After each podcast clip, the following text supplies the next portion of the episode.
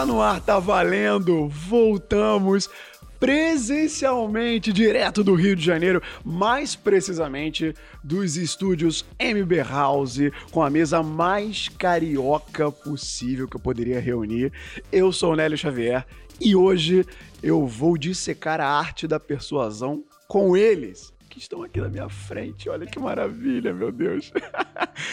Ele que ensina métricas e analíticas com uma persuasão que nenhum outro professor do Brasil possui, o Tsubasa da Métricas Boss, o comendador e real anfitrião de hoje, Gustavo Esteves. Bem-vindo ao Insider. Salve, salve, galera. Queria já começar assim, ó. Aquele que quer persuadir não deve depositar sua confiança no argumento correto, mas sim na palavra correta. Só para começar aqui drop the mic, podcast. Drop the mic. A moral, para mostrar que eu li, né? Ou no mínimo, ou no mínimo, eu fui no 12 minutos. 12 minutos. Joguei, Pegou a sinopse e tal. Será que eu posso ter jogado no Google frases leu, que inspiram ele leu, ele leu, sobre... Ele leu, ele leu. Vamos lá. Ele já persuade milhares de universitários no digital. Ele é creator e LinkedIn Top Voice, o CEO da Academia do Universitário meu amigo bodybuilder, Diego Cidade tá na minha frente, seja bem-vindo. Animado demais, feliz de estar falando sobre persuasão, que para mim eu acho importante demais. Quando a gente tá falando de entrevista, de falar com o recrutador e tal, principalmente, então você tem que ser bom nisso. E é um livro que eu sou fã. Me ajudou muito a aprender sobre copywriting por aqui. Boa, maravilha. Toda vez que você apresenta o Diego, minha cabeça já vem assim: Bira!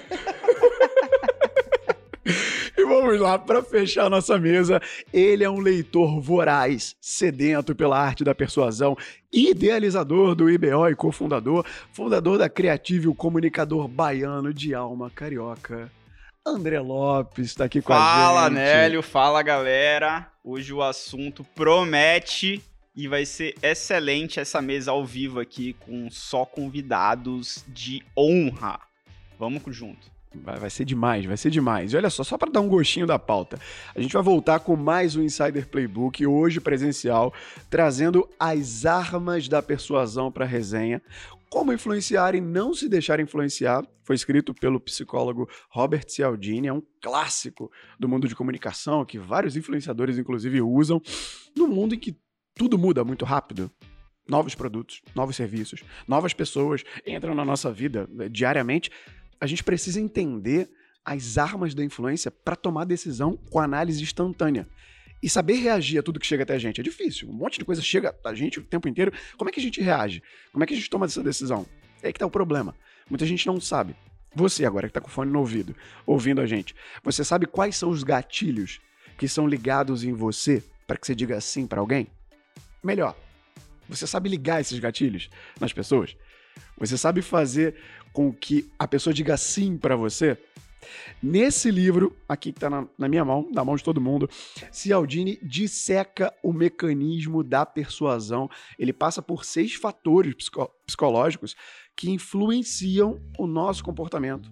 E nós dessa mesa ousamos dissecar, passar por eles junto contigo, já já na pauta.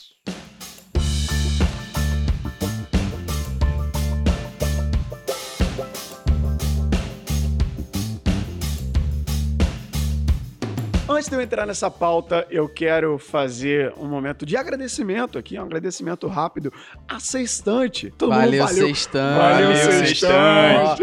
eu não sei se tá focando, mas aqui, ó. Não sei se tá focando, mas aqui, ó. Obrigado, Sextante. Valeu, valeu. pela moral, Sextante. Porque a Sextante, editora de livros nacionalmente conhecida, é a responsável pela publicação desse livro aqui no Brasil e ela enviou pra gente os livros para gravação dessa mesa do Insider Playbook número 2. Então, muito obrigado, Sextante, pelo envio, pela parceria. E para você que está chegando hoje no podcast, chegou agora de supetão, é aquele ouvinte de outra volta que tá perdido, chega para um lado, não sabe o que tá acontecendo. A gente tem um ouvinte, tem um episódio zero aqui no podcast, aqui no feed. O episódio zero é um episódio de um, dois minutos, é o trailer no Spotify, se você estiver ouvindo no Spotify, para você ficar contextualizado, saber o que é o Insider, sobre o que nós falamos. Quem já passou por essa mesa, meu amigo, já passou muita gente aqui por essa mesa. Então, se você tá no Spotify, aproveita e já ativa a notificação, tá? É, é um sino que tem aí. O Spotify, eu falei na, na gravação com o Edu também. Até ano passado, não tinha notificação em nenhum app de podcast, ou seja, as pessoas não eram avisadas que tinha episódio, cara. E agora dá pra avisar. Então, clica no sininho aí no Spotify para toda terça você ser avisado de um novo episódio do Insider. Agora sim, bora pra pauta.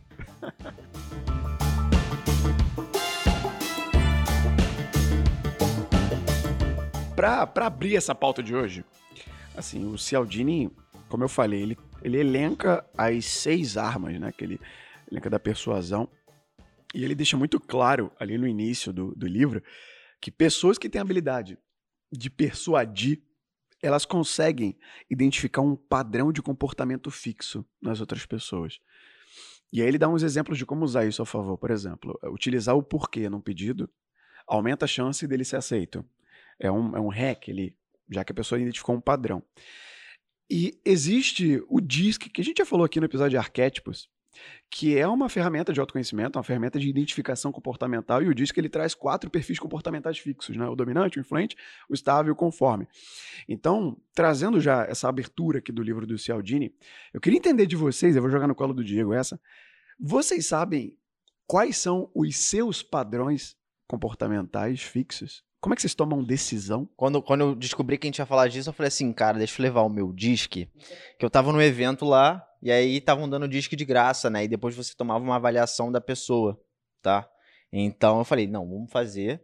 E aí deu que eu sou, tipo, muito mais executor, depois eu desço para influente, né, comunicador, e aí vai descendo aqui. Tá dando aqui que, no geral, eu sou Assim, é porque quem tá na câmera vai ser ótimo de ver, mas aqui, até para vocês verem. aqui o, o dominante fica lá no alto. Então ele diz que eu sou muito executor, proativo, direto, dinâmico. É, e meu estilo de, de liderança ele é muito mais focado em, em dar oportunidade para a galera poder executar, execução, foco e resultado. E, e, é engraçado que aqui até fala que a minha técnica é baixa. em questão de competências, assim, eu foco muito mais na entrega do que aprender a técnica por si só. Uh, mas, assim, meu padrão de, de comportamento, por causa do DISC, eu consigo ver que eu sou muito mais racional. Então, eu tomo as decisões muito mais focadas no racional do que no sentimental, que é uma coisa que ele bate muito na tecla, né? Que a gente decide pelo sentimento. A gente finge, a gente acha que é racional, né? mas na real sempre tem um sentimento, uma coisa subconsciente ali por trás para poder executar. E então eu consigo, tipo, reação sob pressão. Não se intimida, cumpre seus objetivos com muita energia, pensa com rapidez e eficiência e o perfil que mais suporta a pressão. Então, o ato de suportar a pressão, essas coisas assim, me deixam confortáveis, né? Ontem, tava numa live, deu pepino, a gente teve um erro lá, e eu, assim, não, gente, tá tudo bem aqui, eu vou resolver aqui para vocês e tal. Quando acabou a live e eu fui falar com as pessoas, as participantes, né, os clientes, falei, pô, gente, deu perdão pelo problema, eu expliquei, pedi desculpa e falei, eu falei assim, cara, quase que deu ruim aqui. Aí lá, mas você tava tão tranquilo. É, por Aí são outros é, 500, né? entendeu? Então assim, eu consegui controlar a situação, resolver sem tipo, e eu persuadindo elas que tá tudo bem, né? Tipo, não, gente, tá tudo bem, eu vou, vou resolver aqui, só fazer assim e tal. Rapidinho, entrei na plataforma, comprei outra plataforma, entrei, peguei o código da live, joguei na live e tal, e funcionou. Então, são fatores assim determinantes, até para você se comportar com o cliente e tal. O nome então... disso para mim é sevirologia. Sevirologia. É o ato de saber se virar. isso é uma das soft skills mais importantes do mundo. De problema. Isso é verdade. É Exato, verdade. Capacidade de resolver é. problema ali Se rápido, virar, né? tentar dar um jeito. Isso que o Diego tava falando me lembrou quando a gente a gente patrocinou um evento, né? A gente esse ano vai patrocinar um Vetex Day, um evento mega importante e tal, e a gente sempre dá de maluco. Vou patrocinar só pra botar minha cara ali fazer uma ativação lá. Então a gente está lançando a ferramenta que vai permitir que a galera teste a conta do Google Analytics na hora e ver o que passou, o que não passou, o que está certo, o que está errado em cima disso. E a gente ainda vai ofertar que quem assinar durante o evento o nosso produto, que é o Prime, ganha uma camisa. Então, tipo, porra, ficou de maluco, né? Beleza, a gente já fez isso um outro evento e no momento do evento deu pau. A ferramenta não funcionava. A fila de pessoas para testar. O que, que eu vou fazer? Ó, a ferramenta, nesse momento, está com tanto acesso está passando por uma instabilidade. A gente já está resolvendo. Enquanto isso, abre sua conta aí que eu vou ser a ferramenta nesse momento para você. e foi. foi pior ainda. Sim. Porque, tipo, era quase uma mentoria, sacou? É. Então, tipo, eu superfaturei o negócio, o negócio, entendeu? É. Eu melhorei de outra forma. Então, é se virar. Fala, quando tá resolvendo, senta aqui, vamos comigo, abre aqui, ó, tá, isso aqui tá errado, isso tá certo, isso aqui. Meio que uma mentoria. Ao invés de ser a ferramenta, foi para lá. Acho que esse fato de se virar é o que você tem. Foi o que você fez. Eu vou dar uma, uma provocada aqui, no sentido de. De lado B, tá? Do perfil comportamental que o Diego trouxe aqui. Eu tenho esse, esse material de disco, eu trabalho lá no Clube da Fala com percepção comportamental. Eu costumo falar que dos conteúdos trabalhados em comunicação, esse é o que mais favorece a criação de conexão. E que tem muito a ver com persuasão mesmo. para você chegar lá. Por quê? Para persuadir alguém, você tem que se conectar com a pessoa. É criar o tal do rapport. Né? Falar a língua do outro. Para você se conectar, você tem que, primeiro, conhecer o outro. Ter uma capacidade de ler o comportamento, com quem eu estou falando. E todo perfil, a gente está usando o disco como base, os quatro, tem os seus lados negativos. Por exemplo, o dominante, o executor. Né? Pá, vamos lá, objetivo, sabe trabalhar sob pressão, toma decisão, vai lá. Qual pode ser um lado ruim? Impulsividade, intimidação. Então é, é, bem provável que alguém que seja muito assim, dominante, executor, seja impulsivo. Caia fácil no gatilho de escassez. E aí é complicado. Trazendo para o meu, e eu vou devolver para vocês, por exemplo, no diz que o meu perfil mais alto é o I. É quase 95%. E 95% é exagero. é característica destrutiva. O que, que acontece? No sentido de comunicação. Muitas das vezes eu sou prolixo. E eu posso Rola, falar né, demais. Daquela... E o I, Contextualiza demais, né? no contexto de padrão comportamental fixo, o influente é o mais influenciável. Por quê? Tá do lado emocional, não tá do lado racional. Você me conta uma boa história, meu amigo. Nossa, eu vou. Eu vou. Eu, eu fiquei pro Will Smith, eu fiquei do lado do Will Smith, cara. Eu tomaria as dores dele ali agora que aconteceu no Oscar. Porque eu tenho mais esse perigo de cair, de ser envolvido por uma boa história. Então é bom até a gente enxergar o nosso padrão comportamental, como o Diego trouxe, para entender as suas fraquezas. Onde é que podem me persuadir mais? Isso é importante. É, eu, eu queria só contextualizar que a gente está no início aqui ainda, né? Só para a gente falar, porque hoje, quando se fala de armas da persuasão, basicamente o que o, Saudi, o que o Cialdini fez aqui foi trazer os gatilhos mentais, né? Os famosos gatilhos mentais. E hoje tem uns 70 milhões de livros sobre gatilhos mentais e, e existem muitos mais outros do que o que ele lançou. Mas eu queria só, eh, para a galera que ainda não leu o livro e está se baseando aqui para se inspirar e ler aqui, eu não sei se tem link aqui da Amazon. Vai ter né? link, né? então, vai pronto. ter link, vai ter link, com certeza. Para a galera clicar. É, o Cialdini, ele, ele listou seis gatilhos mentais, né? Sim. Que são os mais conhecidos, mas depois vem uma porrada, que é a reciprocidade, a coerência, a aprovação sexual, a, social, afeição, autoridade e escassez. E isso é utilizado em tudo, né? Tipo, a todo momento você faz uma a, a venda e persuade alguém, às vezes usando os seis, às vezes usando só um, dois desses, e, e cara, em tudo, seja numa loja que a galera tá ali e fala assim: esse aqui eu só tenho três unidades. É escassez. Né? Só tem três. Ou você utiliza de uma outra forma como a prova social. Olha, as pessoas que ouvem o Insider são pessoas que crescem mais nas suas carreiras. Aí você fala, porra, então quero crescer junto, né? Existe uma prova social. Então, a gente sempre utiliza isso como, como argumento no nosso dia a dia mesmo. Então, acho que o, o livro ele fala muito de argumentação para você persuadir as pessoas em cima dos gatilhos que ele listou, mas que existe um zilhão. Então, se a galera né, pesquisar por gatilhos mentais aí na internet, vai ver que já existe uma porrada de livro e todo infoprodutor utiliza isso. Esse é o principal ponto. E aí tem um ponto que é muito interessante também sobre esse assunto, é a diferença clara entre persuadir e manipular. Ele fala de persuasão. Boa. Manipular é quando você, a partir do momento que você emite uma mensagem, transmite uma mensagem para alguém, você está escolhendo por aquela pessoa aquilo que ela vai fazer. Isso é manipulação. Persuasão é quando você dá liberdade para o outro escolher aquilo que ele quer. E aí as armas entram exatamente para mexer com o lado ou racional ou emocional da pessoa para que ela escolha. E aí a gente entra no mundo do que, que, são as escolhas, né? Porque isso também faz parte, inclusive, dentro do, do livro do Armas Persuasão, ele fala a respeito disso. É um comportamento. Escolher algo é um comportamento. Perfeito. E tem três variáveis que são variáveis macros, né? Claro que tem muitas outras, mas tem três variáveis macros e quais são elas? Uma é através da sua motivação por algo. Então você Perfeito. ter um reforço positivo ou um reforço negativo para gerar uma motivação para você querer buscar algo. Uma outra segunda variável seria o contexto. Qual o contexto que eu estou vivendo daquilo? Qual é a situação que está por trás dessa comunicação que me faz escolher algum assunto. E o último deles são as histórias. A consequência da história que foi me transmitida. Isso te leva a escolher algo. A persuasão, ele te leva a buscar a sua escolha. Por isso que o livro, ele ficou um livro extremamente famoso. Na capa tem dizendo, né? Mais de 5 milhões de livros vendidos, com certeza Sim. deve ter muito mais muito hoje em mais. dia, muito Best mais. Com certeza. E aí eu concordo muito que o Gustavo trouxe, cara. Vale pesquisar um pouco a mais. Tem outros livros falando de persuasão. Ele é essencial não só para vendas, não só para vida profissional, vida pessoal. Numa conversa de dia a dia, de boteco, você vai estar tá persuadindo alguém de certa forma. Não, é, é, acho que nós fomos persuadidos pelo Nelly. Total, mano. Pra estarmos total. no podcast. E ele usou para cada uma coisa diferente. Com certeza. Ponto. Sim, então, com sim. certeza, com o Diego, ele pode ter usado o gatilho da autoridade.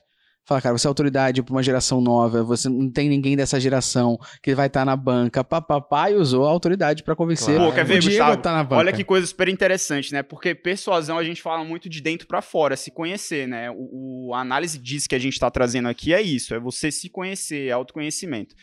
Mas aí, pegando o gancho do que o Nélio trouxe a gente para participar do Insider, ele quis conhecer você. O que, que você faz, mano? Qual é a sua rotina? Como é que tá a sua vida? Por quê? Porque dentro de uma comunicação e dentro de um processo de persuasão, você tem que conhecer é o lado do outro, porque a escolha é dele, porque não é uma escolha sua. É, eu acho que em cima dessa escolha e de conhecer o outro é que você vai olhar o seu playbook de gatilho e vai falar, vou usar esse aqui. Vou, uma parada assim, eu estagiava no consultório de medicina integrativa, então tinha um médico lá, tá? E a gente vendia programas de vida saudável, beleza? Cara, você é um médico, você com paciente, conta tudo da tua vida pro médico. Para vender era bobeira, era ridículo. Porque o cara te fala assim: meu irmão, tem isso aqui, eu entendo todas as suas dores, eu tenho esse programa de vida saudável aqui que vai resolver tudo que você precisa. E Acabou. Aí?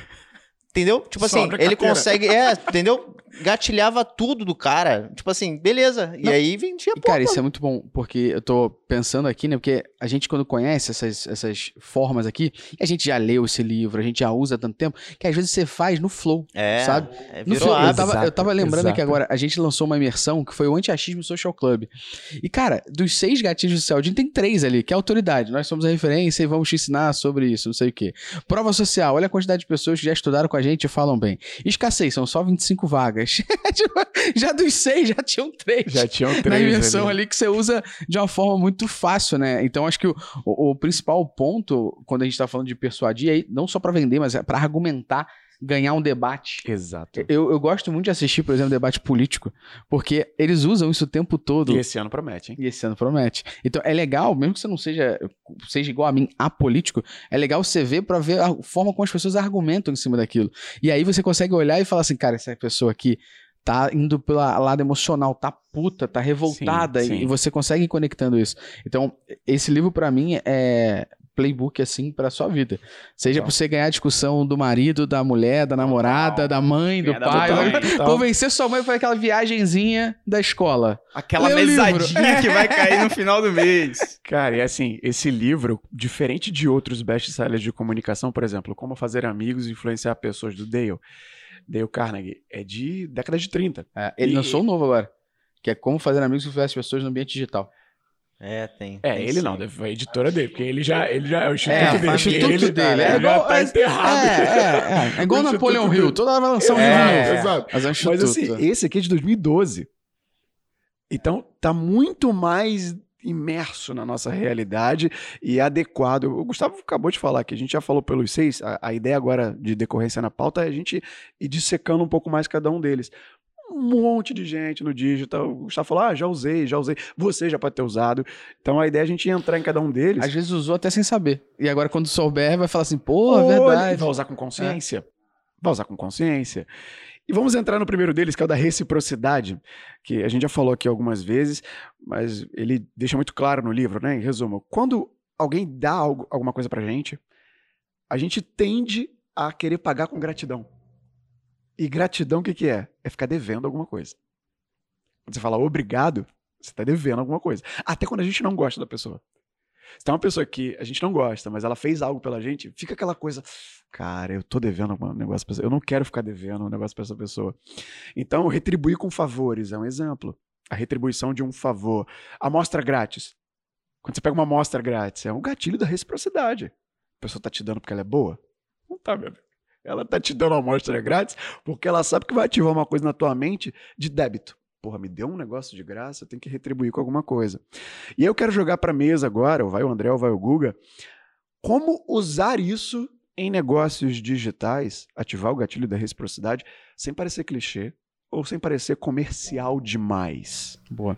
Eu, eu queria só fazer um, um salve aqui, out of top, que esse gatilho da reciprocidade é, tem a música do Bete Carvalho, né? Que você pagou com traição quem sempre te deu a voz. Você... Ah, bota aí, Gabriel. Bota, bota, bota no Só fundo, pra deixar Gabriel, isso bota no fundo. aí. Que isso é tipo, exatamente alguém que foi ingrato em Exato. cima desse gatilho aqui Exato, pra exato. galera. Mas, mas, cara, isso é, isso é interessante porque o, o que a gente tá falando aqui, e é muito importante relembrar o que a gente falou no início, né? Entre persuadir e ser uma pessoa que tá impondo alguma coisa. Então, é muito difícil você também usar esse gatilho esperando que alguém faça porque você fez, sacou? Então, isso é muito importante. Você não pode fazer uma parada dessa, tipo, joguei na sua cara, uma coisa do tipo. E ao mesmo tempo, é, a expectativa é a mãe da merda, né? Então, se você faz alguma Calma coisa. aí. A expectativa é a mãe da merda. Vai virar corte. Tá gravando aqui, Amanda? tá?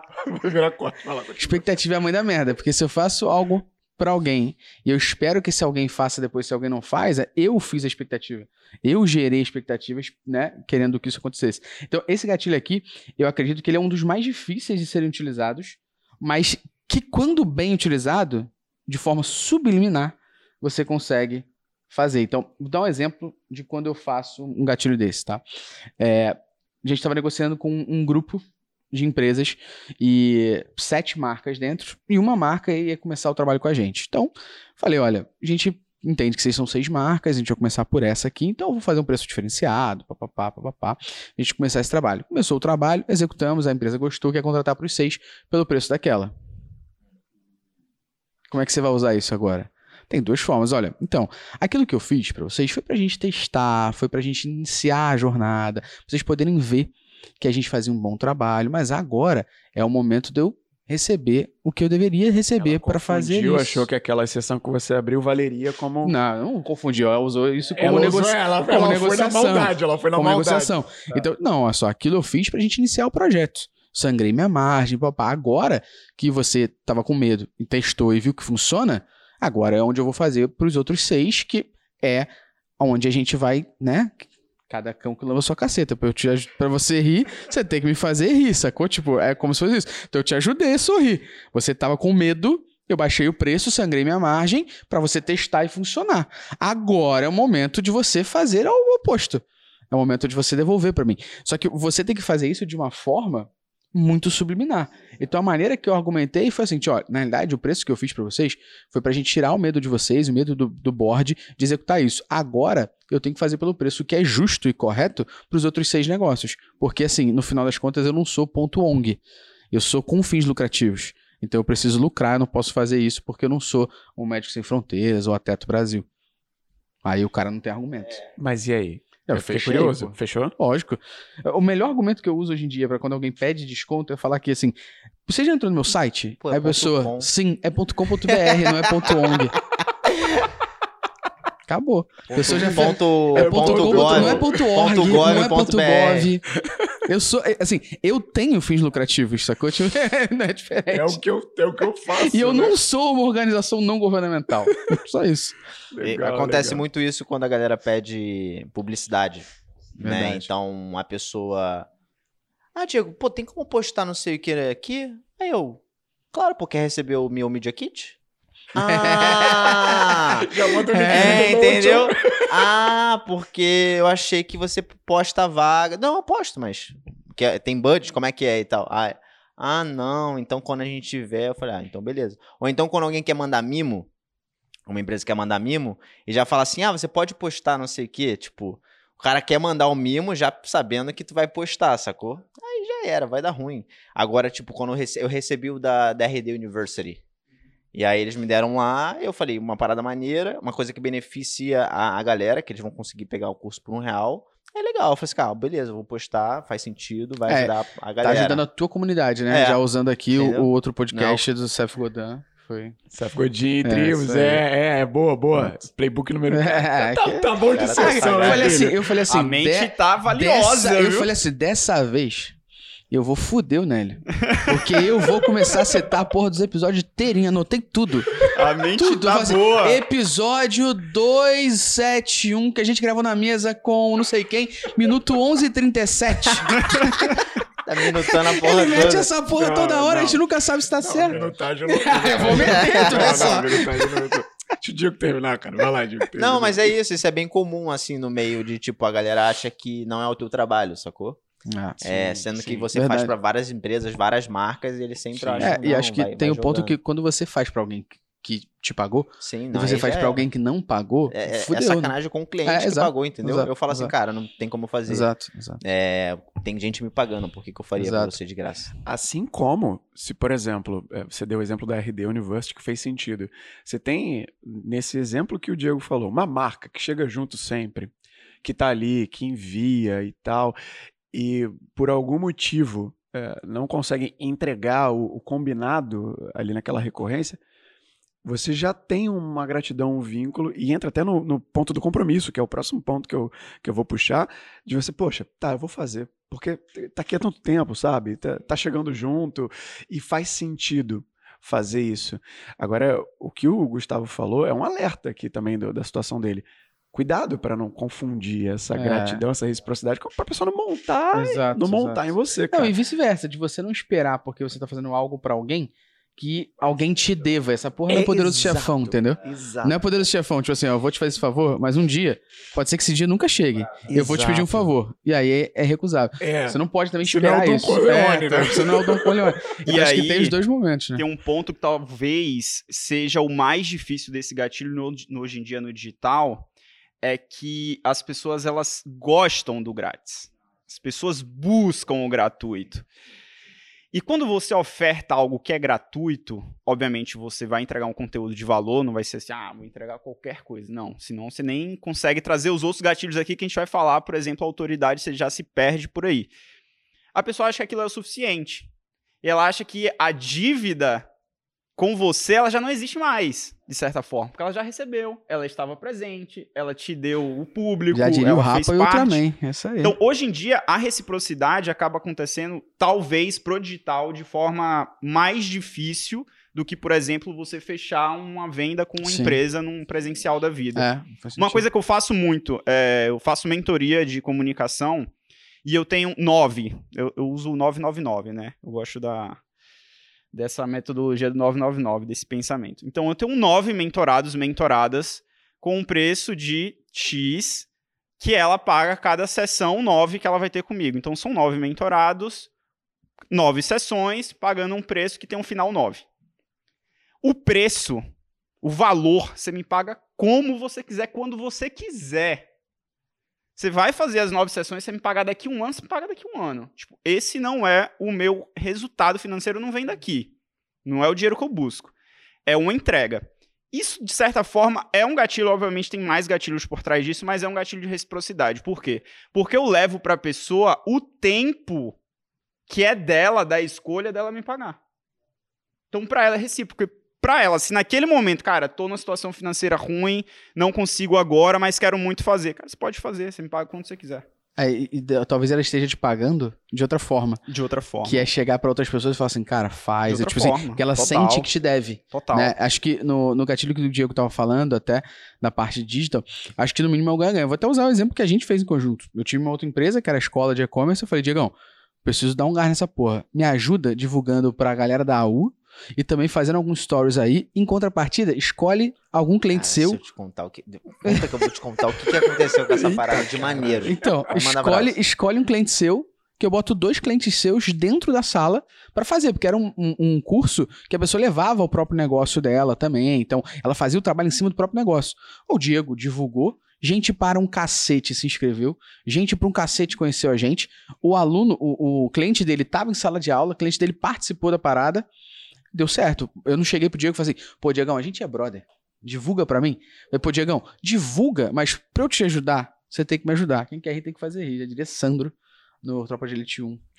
Já diria Sandro, Sandro, no é. Topa de Elite 1. Cara, mas isso, isso é um fato que hoje em dia, o que acontece, né? Principalmente pra quem é influência aí, se você é influência e tá ouvindo a gente, você já deve ter passado por isso, né? Inclusive, a gente acabou de falar. Ah, toma aqui uma publi e faz. Pô, mano, é meu trampo, tá ligado? Eu posso fazer, mas o, o que, que vai rolar por trás? Porque pode até ser, hoje em dia, na frente do IBO, a gente tem muita parceria que ela não é financeira. Não é um parceiro institucional, por exemplo, da empresa. Mas a gente entende que a gente estar dentro dessa parceria tem um ganha-ganha para os dois lados. Ó, a gente fez o sorteio, uma menina ganhou, beleza? Gente finíssima, curtiu demais a aula e tal. Dessa parceria com, com Dessa Gustavo. parceria. Tá. Essa menina virou estagiária de uma empresa, de uma fintech, beleza? Por algum momento a gente prospectou essa empresa sem saber que ela tava lá, tá? E aí marcaram uma reunião. Marcaram reunião com a pessoa de RH, é, um outro cara que eu tinha ajudado em algum momento da vida que eu não sabia. Uma vez ele me abordou no Instagram, pediu para se conectar com uma empresa que eu tava lá dentro. Eu fiz a conexão, não conhecia, primeira vez que eu falei, só conectei, eu falei assim, consigo conectar assim, aqui, e-mail, tal, pá, manda pra cá, manda pra cá. E essa menina tava lá. Meu irmão, eu cheguei gigante na reunião. gigante. Foda. Quando eu cheguei lá, eu falei Foda. assim, e caralho? Porque eu não sabia quem tava na reunião, quem marcou foi o Iago. A menina me conhecia, porque eu, eu dei o curso pra ela, Foda. o cara eu já tinha ajudado. Acabou. Coincidência da porra. E a, a mulher de RH. Reciprocidade nível 100. Tá vendido. Já tava vendida, eu já É, entrei aí, vendida, acabou. eu falei, acabou, fechou. Gatilho. Foda. Nossa, falei assim, gatilho bizarro, mano. É. Bizarro, foi Acabou de, bizarro. acabou de tornar prático. O gatilho da Passa pro próximo, o Diego agora jogou direto do Mike. Foi bizarro.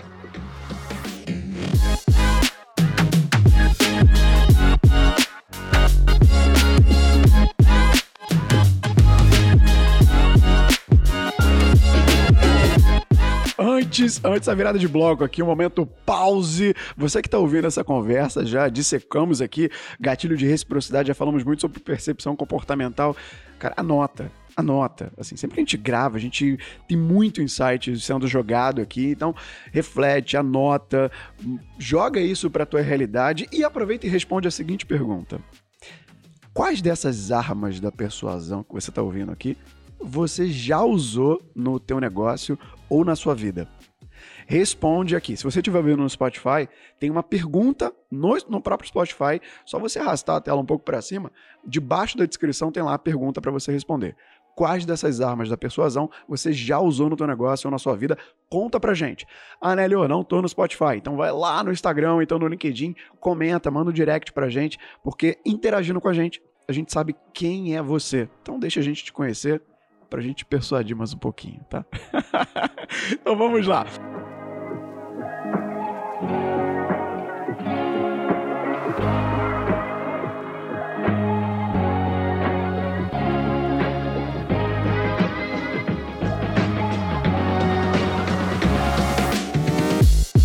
Vamos passar para um próximo ponto aqui, que é o gatilho do compromisso ou da consistência que ele diz. E o Cialdini, ele dá uns. Cara, esse livro é maravilhoso. Leia esse livro, por favor. Esse livro é maravilhoso. Quando você dá um sim para alguém, o seu cérebro, ele entende que ele já tomou uma decisão positiva, então ele gasta menos energia e é mais fácil dar sim de novo. E você vai criando um compromisso. Um exemplo simples é a recorrência, a assinatura né, é um formato que atende esse gatilho do compromisso. Ah, já assumi um compromisso? Vou ficar pagando aqui porque para mim é mais fácil. Eu já, eu já passei do sim para essa pessoa, para essa marca. Agora eu quero jogar para mesa. E aí, tem pessoas que têm assinaturas aqui, que têm recorrências. Enfim, eu quero entender o seguinte: como reduzir. Só que tem o lado B do compromisso, que é a pessoa se questionar se aquele compromisso ainda é válido para ela ou não. E isso ocasiona o tal do churning, do cancelamento. Como reduzir a chance da pessoa questionar um compromisso já criado com um produto, um serviço, uma marca e te dar o famigerado churning? Pô.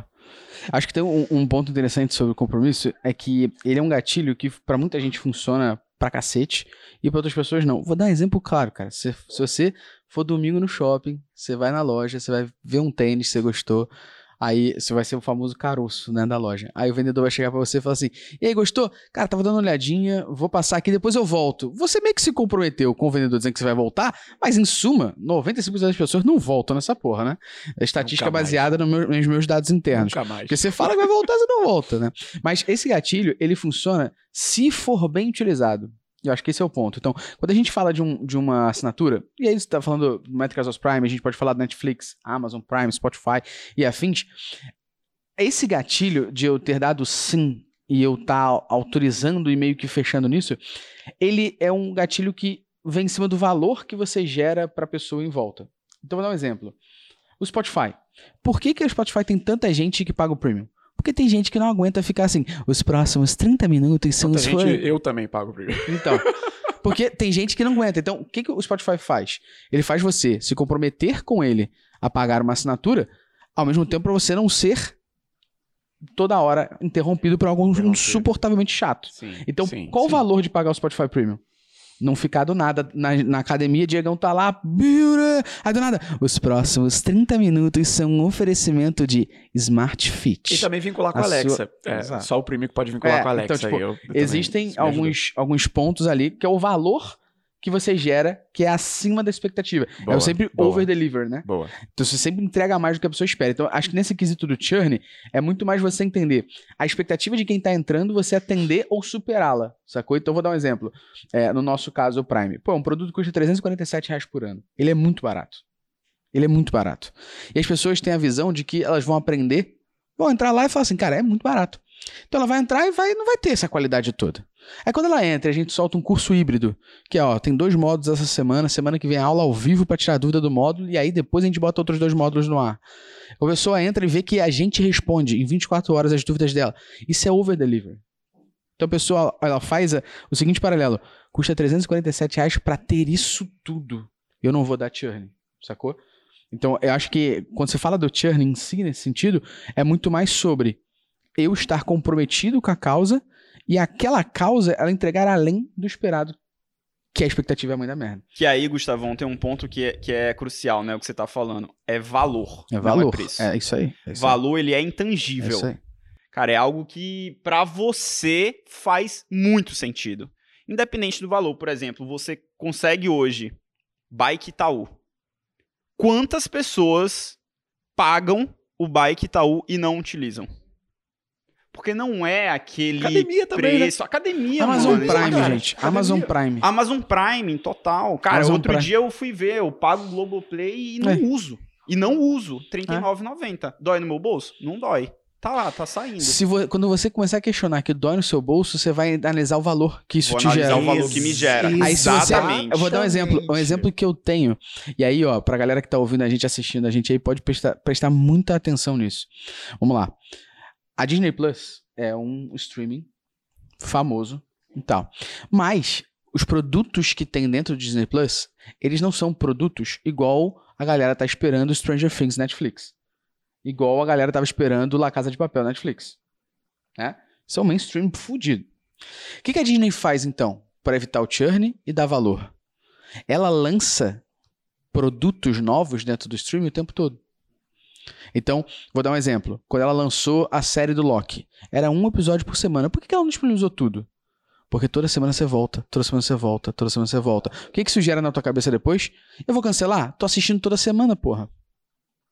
É uma necessidade de ter toda semana para você gerar. E quando acabou Loki, ela, todos os episódios estão disponíveis, mas semana que vem eu tô lançando próxima. Toda hora ela tá lançando alguma coisa para que você fale assim, porra, não para de ter coisa, eu tô acessando. E aí, no momento que eu falo assim, vou cancelar a Disney, você fala, poxa, mas eu pago mais barato porque eu tô junto com o Globoplay. E aí, talvez você esteja assinando o Globoplay por conta da Disney. Por conta da Disney. E aí, quando acabar o Big Brother, você fala assim, eu não quero mais o Globoplay. Porque o Big Brother acabou. Aí a Globoplay lança uma novela exclusiva pro Globoplay. Qual o produto mainstream da, da Globo? Novela. Então, isso é uma, uma necessidade. Mas só, acho que tem um outro exemplo de, desse gatilho que é, que é legal, que é um exemplo de tickets mais altos. Quando você está falando ticket de, de, alto mesmo, de cima do produto que você está falando. Vou dar um exemplo. O Diego conhece também o pessoal do G4, né? Eles fazem uma estratégia que eu copiei, que é muito interessante. Você vai, a gente lançou a imersão lá e tudo mais. E G4 não... Educação, né? Alfredo Soares, isso, o Thales Nardon, Thales, isso. Eu não lancei o preço. Eu lancei um formulário. E a pessoa preenchia o formulário e no formulário dizia o preço. E aí, no final, eu falava: você tem a verba de X mil reais para se comprometer com a imersão, de 500 pessoas, de, de 3 mil pessoas que acessaram, 500 se inscreveram. Ou seja, eu tinha 500 pessoas que falaram o que para mim? Sim, eu posso me comprometer com isso. Agora eu escolhi 25, sacou? Porque eles deram sim. Se a pessoa nem se compromete, eu nem falo com ela.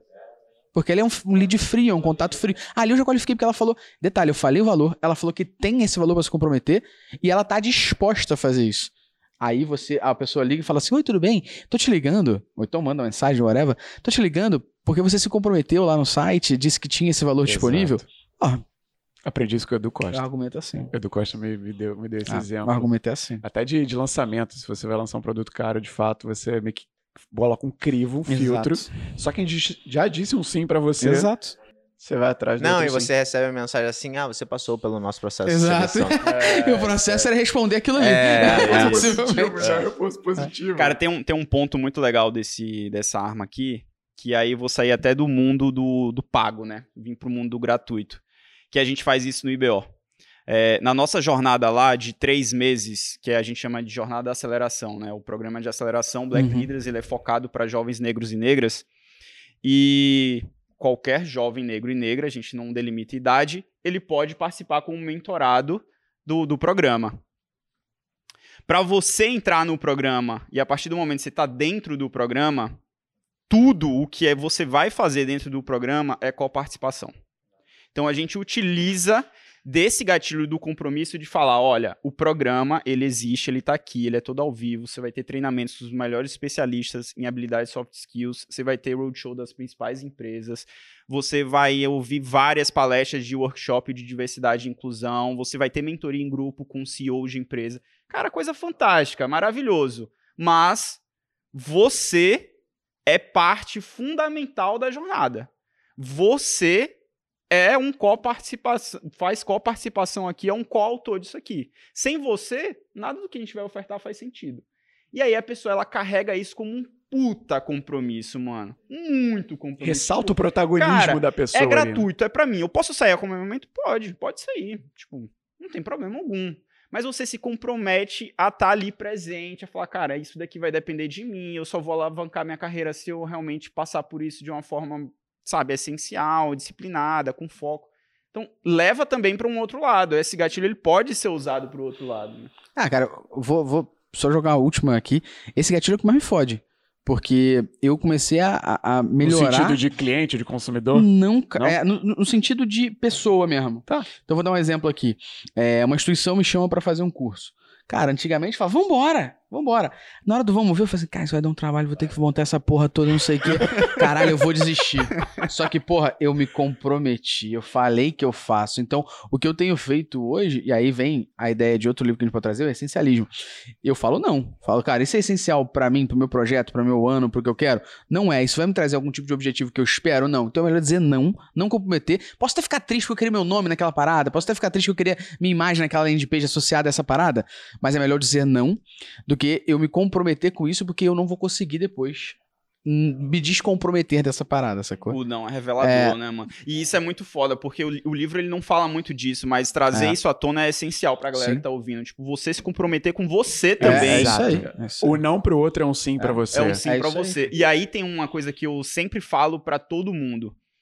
Dar não, isso faz parte da escolha, né? Um comportamento, como a gente falou aqui antes. O dar não, ele é essencial.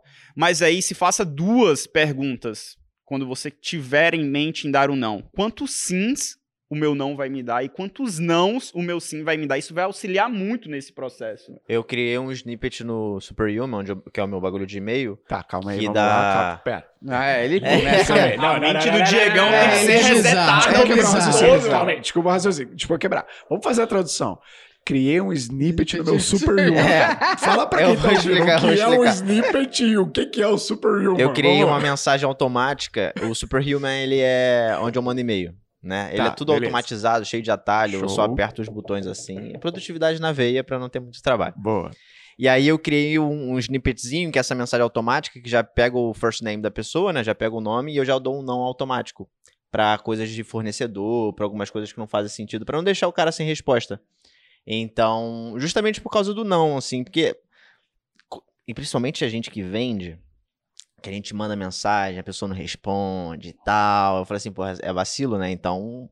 Porque tem meio que a gente não vai ler, então eu só pum pum, boto o snippet lá e ele Acabou vai dar um. Vai Já dá a negar, resposta rápida, vai né? agradecer e ali, né? tal. E aí deixa. Nem, nem, não é que não seja humanizado, mas tu já dá um feedback ali, é uma coisa Claro. que a pessoa não fica Claro. esperando. Então, é, é bom pra Dedéu. Tá vendo como a gente aprende? Snippet. Não vou falar mais mensagem foi. automática, vou falar snippet agora. Tem vários snippets no meu WhatsApp Business aqui. Aluno, quando me manda mensagem, "Ô, meu, eu tenho, uma lista de snippet aqui. Gabriel, editor do Insider, recebe sempre o snippet com material novo aqui. Mas, ó, eu queria. Cara, eu vou falar o nome da pessoa aqui. Eita. Ih, bota a pia aí, bota o pia. Não, não, não. Vou falar um, um grande amigo. Não sei se ele tá ouvindo o Insider, mas ele eh, me estendeu um convite que ele recebeu para dar aula por um período, curto, médio prazo. Num, também não vou- posso falar, não sei se posso falar isso. O cara tá todo confidencial no É. bagulho. Ok, NDA, os caras. ok, pra não assistir sou- o episódio numa, tem que assistir numa, ND. numa das instituições do Sistema S. E, pô, baita convite. Né? Sistema S, quem. Enfim, não vou entregar mais. E eu disse não.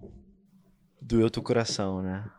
Pô, lógico que dói. É. Tá maluco? Mas eu fiz isso eh, sem saber a quantidade. Eu, eu, eu balizei, cara. Eu, eu fiquei um tempo Mas é, pensando. cara. eu peguei um papel, comecei a escrever. Caramba, vamos lá. Se eu dizer, é uma baita oportunidade. Mas se eu dizer assim agora, o que, que eu vou abrir mão aqui?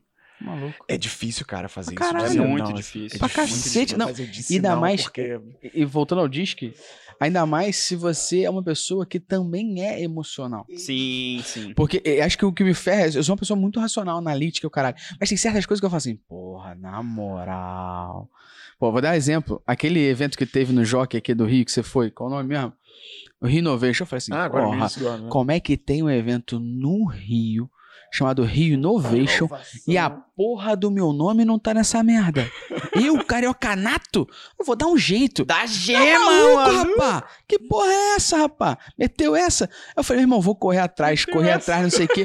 Aí quando eu comecei a, a me desenrolar com eles pra fazer alguma coisa, eu falei assim, porra, não adianta. Tipo assim, o evento não tem fit algum comigo, com o meu produto. Com... Tipo, Só pra dizer que eu tô nessa porra, melhor não, melhor seguir. Eu vou até no evento e tal.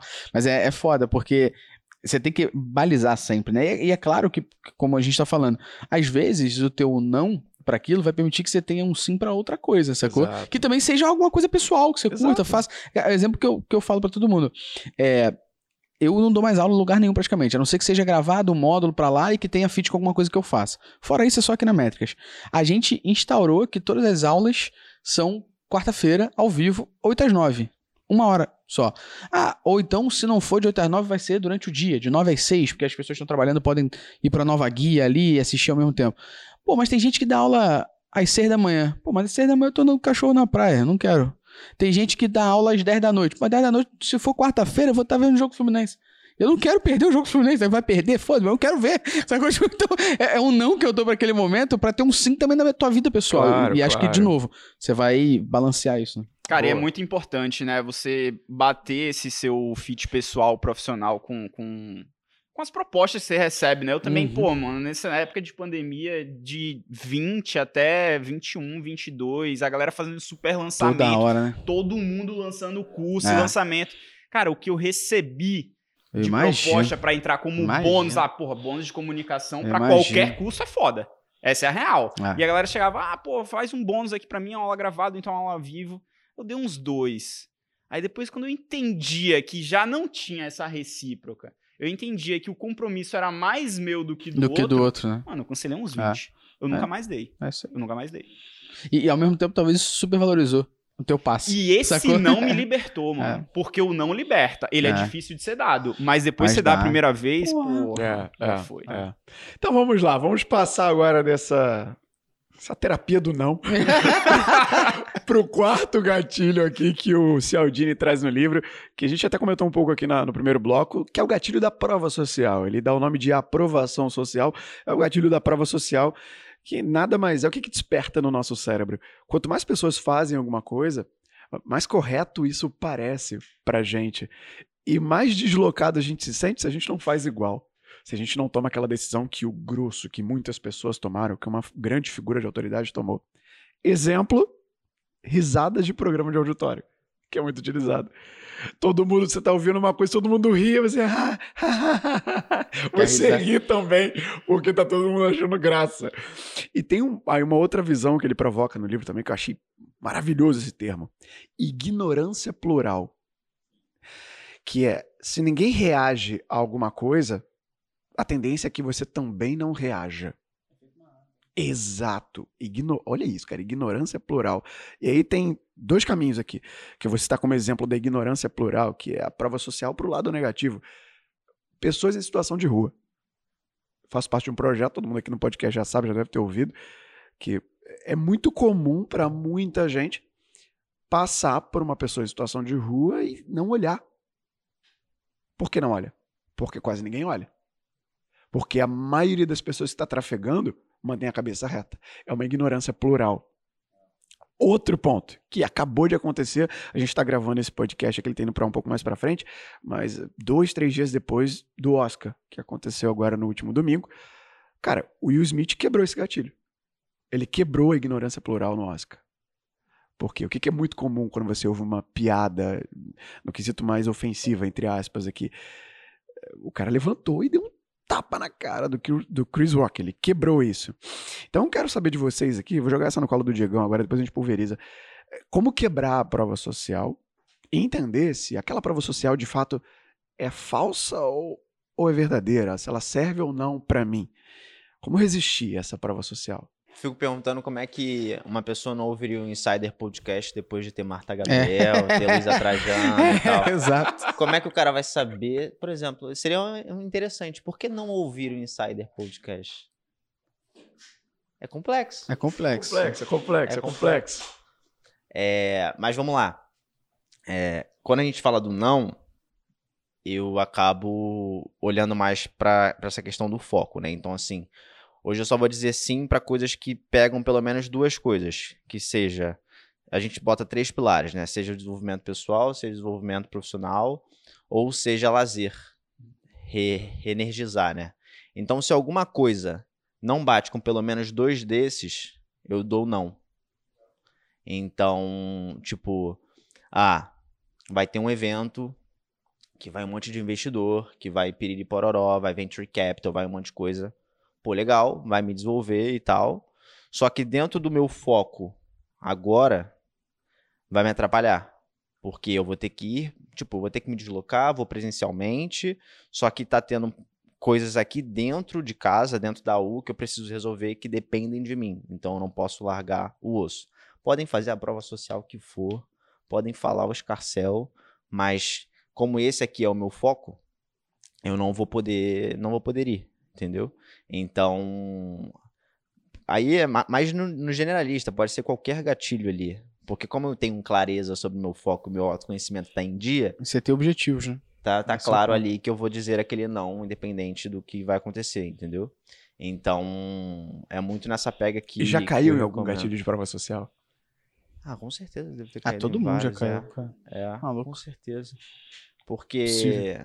Cara, é natural, né? A gente sempre bota ali esses gatilhos de autoridade, bota aqui, ah. já fui vendido por 5 milhões, pô, é. vendeu pra Dedel. 5 milhões, é, né? Exato, tá aqui na capa do livro. Vendeu pra Dedel, por que, que eu não vou, vou é que comprar essa porra? Tem, oh, é o efeito manada. É. Ou tá geral odiando ou tá geral amando. O que, que eu faço? Eu vou na, tipo, quando eu vou na livraria, vou na travessa, por exemplo. Eu vou direto naquele que fica tudo ali fora, uhum.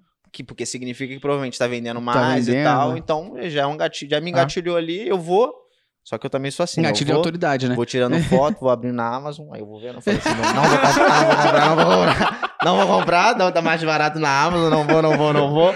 Aí eu falei, beleza, já tenho todos os livros que estão em alta agora e eu vou pra casa, entendeu? É uma, é uma coisa que eu é, faço. Esse, esse gatilho do livro, o que me pega em livro, normalmente não é o que a galera bota atrás, né? Então atrás normalmente tem sempre ou um resumão, é. ou não sei quem falou. Depoimento. Não sei quem falou. Agora, é. Frase assim, de não sei quem. de não sei prefácio, isso, isso não me é. pega. O que me pega, na realidade, é quando sai alguma notícia. Vou dar um, um, exemplo. Lá na, na Métricas, a gente tem o Clube do Livro. A cada dois meses, a gente, não é obrigatório, mas a cada dois meses, quem topou recebe um livro físico ou digital, vai ler o livro e a gente vai depois debater. Então, por exemplo, o primeiro livro foi o Essencialismo, a gente debate dia 31 agora de, de março sobre isso e tudo mais. E o próximo já são. É, os números não mentem 71, 71 estatísticas e cálculos que o Bill Gates recomendou. Então o que, que me fodeu? É. Sacou? Papai, é aí. Papai Bill. O Bill Gates estava numa entrevista, não sei o que, e falaram, cara, você lê muito, ultimamente qual livro que você lê e recomenda ele? O livro tal, tal, tal. Eu falei, filha da puta do Bill Gates leu e recomenda algo é interessante Tem neste alguma livro coisa ali. que eu tenho que entender. Sim. Aí eu pesquisei e falei assim, cara, o livro é interessantíssimo, que são 71 cálculos, matemáticas, histórias e da vida que todo mundo tem que compreender. Sacou? Tipo, e começa inicialmente falando de, de ciclo menstrual de mulher e falando de co- como é que afeta a própria mulher, a natureza. Eu falei, meu irmão, isso é complexo pra Exato, cacete, é maneiro. irado. Aham. Beleza, vamos botar no clube do livro do MB, por exemplo, sacou? Então, o que me pega nessas questões dos livros são muito mais a provocação que ele tem em mim, Mas sacou? uma coisa engraçada. E se alguém muito foda que eu referencio falou assim: esse livro É mudou isso. minha vida, eu falei, "Ê, eu vou mudar a minha também. Mas a gente é enviesado porque o cara tem resultado. É, exato. É por isso. Exato, Se fosse exato. um. Pode ser uma referência, mas não Sim. seja da nossa área, algo específico, a gente vai dar uma Sim, aí cagada. você vai falar, tranquilo. É, entendeu? Deve mas, ser pra área dele, né? Uma É, tipo. mas o cara tem resultado, esquece. eu é. fico louco também. Eu Todo fico- mundo que segue. Ah, o cara botou um stories, tô lendo não sei o que. Aí eu já procuro na Já procurei, na hora. exato. Eu falo assim, deixa eu ver essa porra, É. já boto na lista de desejos. E, e normalmente o que não me pega é essa parada de trás e prefácio de não sei quem, porque normalmente é alguém que é amigo, tá É. ligado? É tipo, pô, beleza, eu tô escrevendo meu livro, vai deve sair no final desse ano. Pô, o prefácio vai ser do Rafa Reis, sacou? Sim. Tipo, é meu amigo, pessoal, porra. Ele vai escrever, tipo, beleza, sacou? Tipo, ótimo que vai ter um cara, uma autoridade em outro assunto e sim. tal, que vai escrever, que talvez chame atenção pras pessoas, né, é, lerem o livro. Mas, pô, ele é meu amigo, sacou? Tipo, ele tá escrevendo tam- também porque é meu amigo, né? Então, eu, eu não me pega nessa parada, mas quando... Tem duas, duas, duas sacadas. É, é, quando o livro me provoca, nesse sentido, eu falo assim, cacete, que livro doido. E aí eu leio dos mais doidos possível. Por exemplo, tem um livro que eu li recentemente que é O Deus da Filosofia. Eu assim, nem sabia que filosofia tinha Deus. Vou ver qual é que porra Deus é da essa. filosofia. Me provoca, Sim. sacou? Falei, que, que porra de Deus da filosofia é esse? Um livro minúsculo. Falei, vamos ler. Vambora. Um que eu li quando era moleque, tinha 10 anos. Eram os deuses astronautas. Eu falei, que porra é essa? É um dos livros mais lidos da vida. Falei, vamos, me provocou. Ou quando alguém que é foda fala assim, cara, esse livro mudou minha vida. Eu falei, Ei, Vai mudar a minha. tá, vai mudar a minha. Se Cara, mudou dessa um- pessoa. E aí que o Diego falou, é bem- que é bem sucedido, tem É. resultado, por que, Exato. que não vai mudar a minha, né? É, exato, exato. Tem um ponto muito interessante que o livro traz e quando a gente fala de prova social, que é nós somos seres sociais.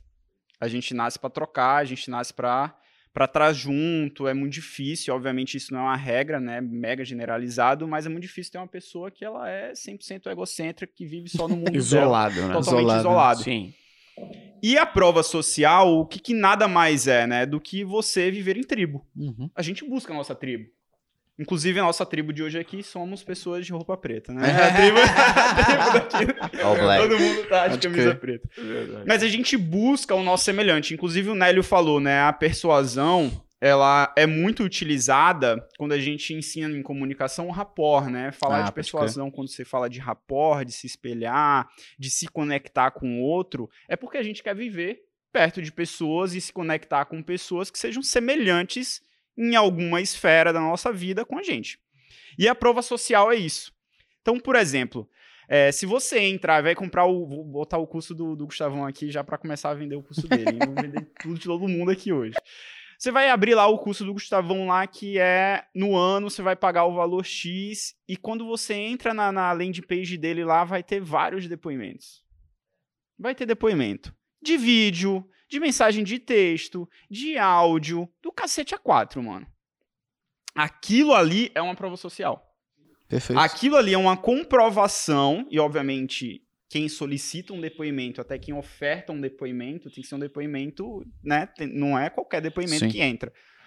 Isso demonstra que a pessoa, ela viu valor naquilo, que ela gostou daquilo, que ela enxergou que aquilo faz sentido eu compartilhar para o outro. Porque quantas vezes você já não comprou algo que você fala assim, cara, beleza, comprei, maneiro, não vou falar que eu usei isso, né? Então, quando você se coloca no lugar de vender, entre aspas, o que você comprou para outra pessoa através de um depoimento, cara, isso é prova social. Exato. A, a gente, conforme, sendo conforme aqui do disco, voltando à primeira pergunta, eu vou bancar o conforme, que a gente flertou com outros dois aqui, com autoridade e com afeição. Eu até troquei aqui na pauta. Agora, o que você puxou de avaliação é o, a prova social do digital. Eu fui numa hamburgueria agora na, na sábado, sábado passado, aqui na Ipanema. É, Brutus, Brothers, sei lá, pô, vou ficar devendo. Depois eu falo. Podia, é. podia ter feito a prova social agora pra hamburgueria, é. mas fudeu. É, mas é também é hamburgueria. Patrocina a gente aqui. É, pô, a gente podia estar tá comendo hambúrguer. Vou ter que mandar mensagem. Depois manda, quando vocês estiverem falando, manda mensagem pra Lohana pra lembrar o nome. Vou, eu vou dar o nome da, da hamburgueria aqui. Em cima da mesa tinha uma plaquinha com QR Code e um estímulo a você avaliar no Google. Legal. Cara, quem hoje não procura avaliação de alguma coisa? Sim, sim. Quando você vê várias avaliações de um lugar, aquilo é prova não. social, cara. É, e tem a prova social que é quente e a fria. Sim. O que o André tá falando era quente. Exato. Print, a gente bota o WhatsApp, conversa, é prova quente. É alguém escrevendo, alguém falando. E a fria, cara, típica avaliação de iFood, por exemplo, né? Você tá num. Você, sei lá, viajou pro. Os livros da Amazon. É, livro da Amazon. Exato, TripAdvisor. Porque é, é, é, uma fria. Por exemplo, vou dar um exemplo. Quando eu mudei de bairro, cheguei aqui, eu falei, meu irmão, vou comer num restaurante aqui. Primeira coisa que você faz? Cinco estrelas. Sim. E você vai baixando do cinco para baixo. Sacou? Oh. E aí você vai vendo, pô, você tem cinco estrelas porque mais gente gostou e a nota é altíssima. Já uma coisa insider aqui. Se eu não me engano, são 27 avaliações com cinco estrelas. Inclusive ah, você. É, só é, estamos com cinco estrelas, Inclusive por favor. Você, você avaliar cinco que estrelas, ainda hein? não avalia o insider, por favor, avalie, tá? Boa, boa, boa, boa. Gostei, gostei, gostei. Ela, eu já pedi o nome da hamburgueria. Brad's tá? Burger, não? Não vou. Oi? Deve ser Brad's Burger, não? Não, não é, cara. É, é pô, marido e mulher que toca. É lá no posto 5, em Copa. Eu, eu vou dar o nome. Eu vou dar o nome. Vai, vai, vão ganhar um jabá aqui de graça, porque mandaram muito bem. Eu quero aproveitar aqui o, a ponte que a gente fez. Eu falei que flertou com autoridade e com afeição, que são outros pontos, porque agora eu vou entrar em autoridade, que é mais um gatilho que o Cialdini fala lá no livro.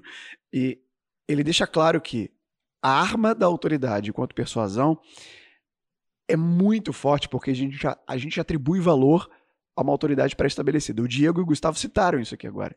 De pessoas, porra, se o Bill Gates, meu amigo, tirou algo de. Quem sou eu para não ver algo de valor ali?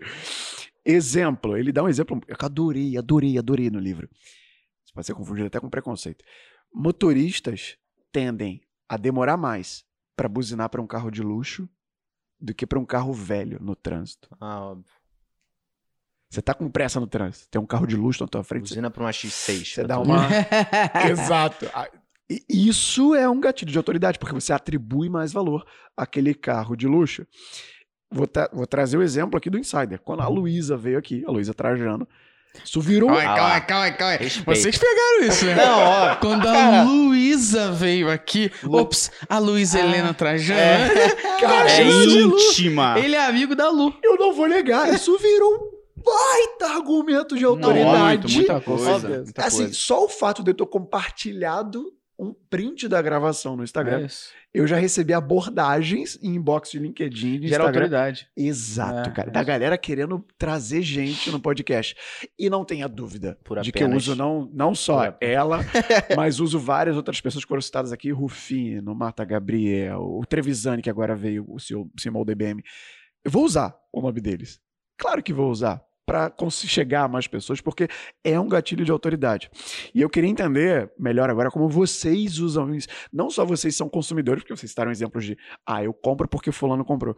Mas como vocês usam isso em criação de relacionamento, em venda do que vocês vendem hoje. Eu vou fazer uma provocação pra, pra galera comentar antes de mim aqui. Mas como também usar isso sem parecer babaca? Sim, sem você ficar dando total, carteirada, né? Sem dar carteirada. Toda hora tu chega assim, meu irmão. Boa. Tira a carteirada boa, aqui boa, plá, boa. e dá. Sem parecer babaca. Ótimo, ótimo. Gostei, gostei. É. Lá, quem puxa? Vai lá, Diego. Cara, inclusive, eu peguei um e-mail lá que tinham criado de marketing da U, que o cara baixia, baixava algum e-book e tal, e aí chegava um e-mail meu, tipo assim, ah, eu sou Diego Cidade, sou o fundador da Academia do Universitário, LinkedIn Top Voice, colunista da, da exame. Eu falei assim, que porra de carteirada é essa, irmão? O maluco vai ficar puto comigo. Eu apaguei a porra toda, deixei sob prazer, sou Diego Cidade, sou o fundador da Academia Aniversário. Ponto. É, então eu não, eu não concordo com carteirada. Tipo, o primeiro contato do cara eu vou sair lambendo ele lá de, de carteirada. Mas é, eu gosto. Nas minhas palestras, eu fiz o. Tem o disco, mas eu fiz o do Gallup lá Sabe qual é do Gallup? Que tem É naquele livro. Descubra É, seus pontos sim, fortes. Sim, sim. Deriva do disco. E deriva tem, do disco. é, e tem os três talentos lá. Eu começo falando dos meus três talentos. E aí depois eu vou descendo e vou mostrando, ah, essa aqui eu atendo algumas empresas, eu sou, eu conquistei. Então eu conto mais a historinha por trás, tipo, do que falar assim, ah, sou colunista da... tipo, Ah, eu virei colunista da Exame, eu escrevo lá sobre carreira, isso aqui, isso aqui. Então eu vou dando mais contexto pra pessoa, pra não falar assim, ah, eu sou prazer de Cidade, sou fundador da Academia do Estado, sou LinkedIn da Pô, sou colunista da Exame, virei influência do LinkedIn. Então eu tento contar mais, contar mais o storytelling. Mas utilizo muito a meu favor. Aí É, esquece. Porque acho que tem linha tênue. Você tem que usar, Tem. mas também não precisa ser babaca, né? Sim. Exato. Talvez tenha momento. Uso Eu, muito. eu falo, eu não falo babaca, eu falo entrar numa ego trip. É, Que é uma viagem de. Verdade. Fica inconveniente. Ah. E aí, eu já vou pegar a palavra e depois eu passo pra vocês, tá? Dando o meu exemplo agora de como eu uso. Tem uma. Ó, a Lohana acabou de confirmar aqui o nome. Corta, corta o nome da hamburgueria. Brabus Burger. Brabos. Ela É falou que deu vontade de velho. comer até. Não, eu tô, tô até ficando com Brabos fome já. Burger. Posto 5. Aqui tem o Lemax, que Lemax. Ó, Brabus Burger. Ela, ela fez até É. um comentário. Ela Primeiro deixou até um comentário lá no Google. Brabus Burger é, É, brabo brabo mesmo. Brabo, é brabo, é brabo, é brabo. Então vale a pena. Que se você estiver aqui no Rio, dá um pulinho lá, fala Boa. que foi através do Insider, tá? Vai que É. eu ganho um cupom. Vai que eu ganho um cupom lá na Brabus Burger. Enfim, voltando pra cá. Autoridade.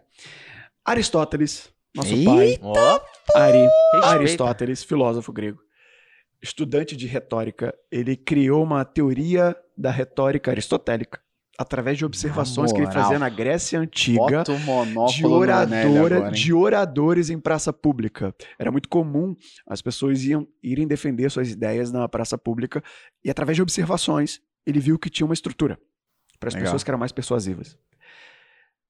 E a estrutura que ele viu, os pontos em comum eram etos, patos e logos. São palavras gregas, etos, patos e logos. E são palavras que, em resumo, o Ari, meu querido amigo, que eu cito muito ele, ele dizia assim: se você quer ser persuasivo na comunicação, passe por essas três palavras: etos, patos e logos. Rapidamente, o que significa cada uma delas? Etos é a palavra grega que deriva ética, é a moral, é a credibilidade, é a transmissão de autoridade, que a gente vai tocar aqui. Patos é a palavra grega que deriva paixão, é emoção, é empatia, tem que transmitir emoção na comunicação. E logos é a palavra grega que deriva lógica, tem que ter razão, tem que ter dado, tem que ter conceito, tem que ter arcabouço teórico. Voltando para o etos. O que, que é muito comum? Entrar no ego trip, ser babaca. Sim. A pessoa vai se apresentar numa palestra, por exemplo. sim. Acadêmico. Acadêmico tem muito disso. Ah, eu sou formado Ah, nisso, eu 69 pós-graduado naquilo é, outro. PhD. Especialista, doutorado, PhD. Sim, eu já entrei na caverna do? Batman, eu já voei com o super-homem, eu já Tá. fiz e, o- e o maluco vai listando. Cara, aquilo fica inconveniente. A pessoa não tá ali por você, ela tá ali pelo que você pode fazer por ela. É. O que, que eu recomendo pra fechar e jogar a bola? Limita a três argumentos de autoridade. Não sei se vocês já perceberam, mas na apresentação de vocês aqui eu não passo de três argumentos de autoridade. Ou eu trago alguma informalidade, eu brinco alguma coisa, até quando alguém, um convidado de fora vem, dificilmente eu vou fazer uma apresentação aqui no podcast passando pa- gigante. Não, não precisa. E aí vincula esses argumentos de autoridade à tua realidade que é a qualidade. Eu já falei da quantidade. Três, a qualidade. Exemplo, se eu for convidado para dar uma palestra de podcast, que eu já fui convidado, falar de podcast, não faz sentido me apresentar. Ah, eu sou o Nélio Xavier, eu sou professor de oratória da maior escola de oratória do Rio, eu tenho mais de duas mil horas de aula de oratória e sou pós-graduado em comunicação estratégica. Não, Você troca de acordo com a expectativa. Exato. Pô, sou Nélio Xavier, criador e host do Insider, que tem mais de 200 episódios publicados. Já entrevistei fulano, seu crano, cicrano, porque tá vinculado àquele assunto que eu vou... Igual o Diego acabou de falar aqui. Ah, vou falar que eu sou liquidista por voz colunista e blá, blá, blá, blá, blá. Eu acho que você, você pega a sua, você pega a sua árvore ali, né, de informação e usa de acordo com o espectador. Sim, sacou? sim. Tipo, eu acho que é muito nisso. Então, por exemplo, quando eu vou dar, sou convidado para dar uma aula em algum lugar, eu falo, cara, meu nome é Gustavo, sou fundador do maior portal sobre o tema na América Latina, dou aula até tan- tan- a- durante Caraca, tantos caralho, Dá anos. o, dá o reverb, dá o Vocês, tipo- reverb, Gabriel. Dá o reverb. Sou fundador do maior portal da... Isso é Não, é porque você tava falando com um aluno. Sim, sim. E eu falo pra ele, ó, eu sou fundador do maior portal sobre o tema na América Latina, eu dou aula desde tantos anos e tenho uma comunidade onde eu ensino sobre isso. Porque a galera tá ali pra minha aula. Como eu já fui, quando eu fui palestrar numa parada do, do governo do Rio, ah, eu tive que usar outro título. Eu usei sou empreendedor, tipo, desde tanto tempo. E aí, pra dar uma zoada pra ver se eu ganhava um título aqui no Rio, eu falei, sou comendador pelo estado de São Paulo. Cara, comendador, velho. Não, e meti logo assim, pelo estado de São Paulo, Respeita, o que é um cara. absurdo, que eu não sou aqui, tá ligado? Aham. pra ver se o Eduardo Paz olhava assim, tá, esse menino, dá moral pra É. ele também, né? Coitado. Então, mas eu acho que a, a forma é você usar, acho que o que o Nelly falou é bem interessante, e é você usar de acordo com o seu espectador. Pô, que adianta eu ir pra, um, pra uma escola e falar, sou comendador? Que, que, que É, porra que é porra. isso? Exato. O que faz é uma merda dessa, Eu sacou? uso muito. Vai lembrar da novela, né? O É, da eu novela. uso muito ao longo da venda. Legal. Então, tipo assim, aí foi o que, que ele falou. Tipo, o Iago, que é o nosso head comercial, vai marcar uma reunião. E aí ele pede para um tomador de decisão estar, porque o CEO da U também vai estar. E aí eu entro. E aí, quando eu vou me apresentar, eu só me apresento como CEO da U. E quando eu vou tocando e falando, eu vou soltando. Então, tipo, ah, e a gente vai ajudar a sua marca a ter um posicionamento no cenário universitário, porque no TikTok a gente é verificado, tem mais 130 mil, a gente tem 2, mil, 2 É. milhões de visualizações por mês e tal. Você vai, isso não é babaca, Aí eu vou tá- puxando. Você tá usando essa autoridade como é. comprovação do teu Sim, argumento. Pra mostrar de fato que a gente consegue, não só falar. Eu concordo com isso falo. e eu acho que eu faço um pouco desse sentido. Agora, eu também, às vezes, quando a pessoa é babaca, eu sou babaca junto. Não, aí vamos. Então, aí, não, vamos embora. É isso aí, vamos na trocação. Sabe, É, teve, teve uma vez um, um cliente contratou a gente, a gente já finalizando o trabalho, aí um cara lá do cliente falou assim, mas quem são essas pessoas que estão vindo aqui, tipo, mexer e tal? Aí a reunião falou assim, eu queria saber quem são vocês. Aí eu falei, cara, acho que na pergunta é o oposto. É quem é você? Aí ele olhou e falou assim, ah, eu sou não sei quem, não sei quem daqui de dentro. Eu falei, então, eu sou a maior autoridade sobre o tema no Brasil. Eu sou a pessoa que resolveu os seus problemas de 5 anos da sua empresa. Além disso, eu tenho o podcast que tá no top 20 de tecnologia mais ouvido do Spotify Brasil. Além disso, eu tenho isso, aquilo, aquilo outro. E por isso a sua empresa me contratou para resolver algo que há 5 anos vocês não conseguiam resolver. Pô! Aí a porrada É. come. Porque Eu a gosto, eu pessoa gosto, pediu eu pra ser babaca. Eu gosto, eu Ela- gosto. Sabe o que ela fez? Ela- eu, eu sempre bem falo amarro. desses momentos, a pessoa brinca de três cortes, tá ligado? Lembra que é três cortes quando tu é criança? Um, dois, o terceiro tu dá um porradão pra queimar Não, alguém? levantou, É volta. isso, é o segundo. O cara fez o segundo, Não, pra tem eu falei, sempre, tem "Eita, sempre." giba neles. Porrada Giba come ninguém. É. Mas Ah, acho que você pode usar de, de certa maneira. E, e é sempre tentando não ser babaca, né? Acho Não, que é, é tá- nesse assim, sentido. Mas Se quando usar, é babaca pessoa com babaca, é Aí, legal. babaca com babaca, Não, você o cara falou assim, não, porque aqui funciona muito bom, bem o processo seletivo, a gente paga tanto. Eu falei, entendi. Engraçado, né? Porque na empresa grandona que a gente faz os caras pagar isso aqui, isso aqui, isso aqui. Aí ele, ah, cu, rapaz. Fica aquela cara É, de tacho ali. Porra. É porque eu acho que existe uma linha tênue, e aí brincadeira à parte pra todo mundo, e acho que todo mundo pode falar sobre isso. Existe uma linha tênue de você ser humilde demais Sim. e você ser babaca demais. Não, então, é se um- você tem coisas que te pô, elevam, porque você tá em algum lugar por alguma coisa que Sim, você fez, sim. projetou, executou, é importante você também ressaltar. Tem gente que tem Mas dificuldade acho de que- fazer isso. é, eu acho que a maneira de é que eu ressaltar. quero- Eu acho que a maneira de ressaltar que é foda. Eu tenho muitas vezes dificuldade. Tipo, parada do comentador lá. Pô, postei isso aqui, mas não vou pra ninguém. Que eu sou essa porra, sacou? Você zoa aqui no podcast, o caralho. Mas A isso é real mesmo? zoada. É verdade. Ele recebeu o título É, de comendador. Aquela paradinha Ele recebeu o caralho, título de o comendador na câmera. Respeita, pô. Tu acha que eu falo de brincadeira? É Quero sério. foto, hein? Não é Quero foto. sacanagem, Ele tá não. na capa aí Tá do lá no Instagram do dele, tá lá no Instagram dele. Uma Bonitinho foto. de terninhos, Ele é caralho. Primeira vez que eu vi ele de. Esquece, mano. Isso aí tem que falar pro resto da vida. Primeira vez. Ele é comendador, Então velho. é, é- Chicão. é, Eu tenho um cagaço, assim, é no sentido de, de, parecer muito babaca ou parecer humilde demais. Eu tento usar dessa forma. Então, poxa, quando você vai palestrar num evento, eu uso esses três argumentos. Por- fui palestrar, acho que o último evento que eu palestrei é, foi um evento no Rio Grande do Sul da galera de marketing digital. Pô, pediram o meu negócio, falei assim, ó, sou fundador da... Nem falo mini fundador. bio, né? mini É, bio. eu falo, ó, sou da base da. Métricas Boss, é, trabalho com isso há tantos anos. É, tenho um podcast X, PTO, tenho uma plataforma XYZ. Acabou, pronto. Porque para aquela, pra aquela audiência não tem necessidade. Agora, se talvez a gente tivesse aqui, no momento onde o governo do Rio chama os empreendedores, os podcasters do Rio de Janeiro para conversar. Cara, você tá falando com uma galera, Uma esfera pública. uma então. esfera pública, dependendo da autoridade que a galera tá lá, tu vai ter que entrar Sim. com cara crachá. o cara e aí não você vai te ter que ouvir. listar a porra do que você tem, porque senão o cara nem te dá Não moral. ouve, Fala assim, é, aqui é não. esse fedelho. Então tem um pouco desse sentido também. E Só pra gente fazer um teste rápido. Amanda. Amanda tá aqui com a gente, é da U. Eita, porra. Amanda, você já esteve na presença de um comendador?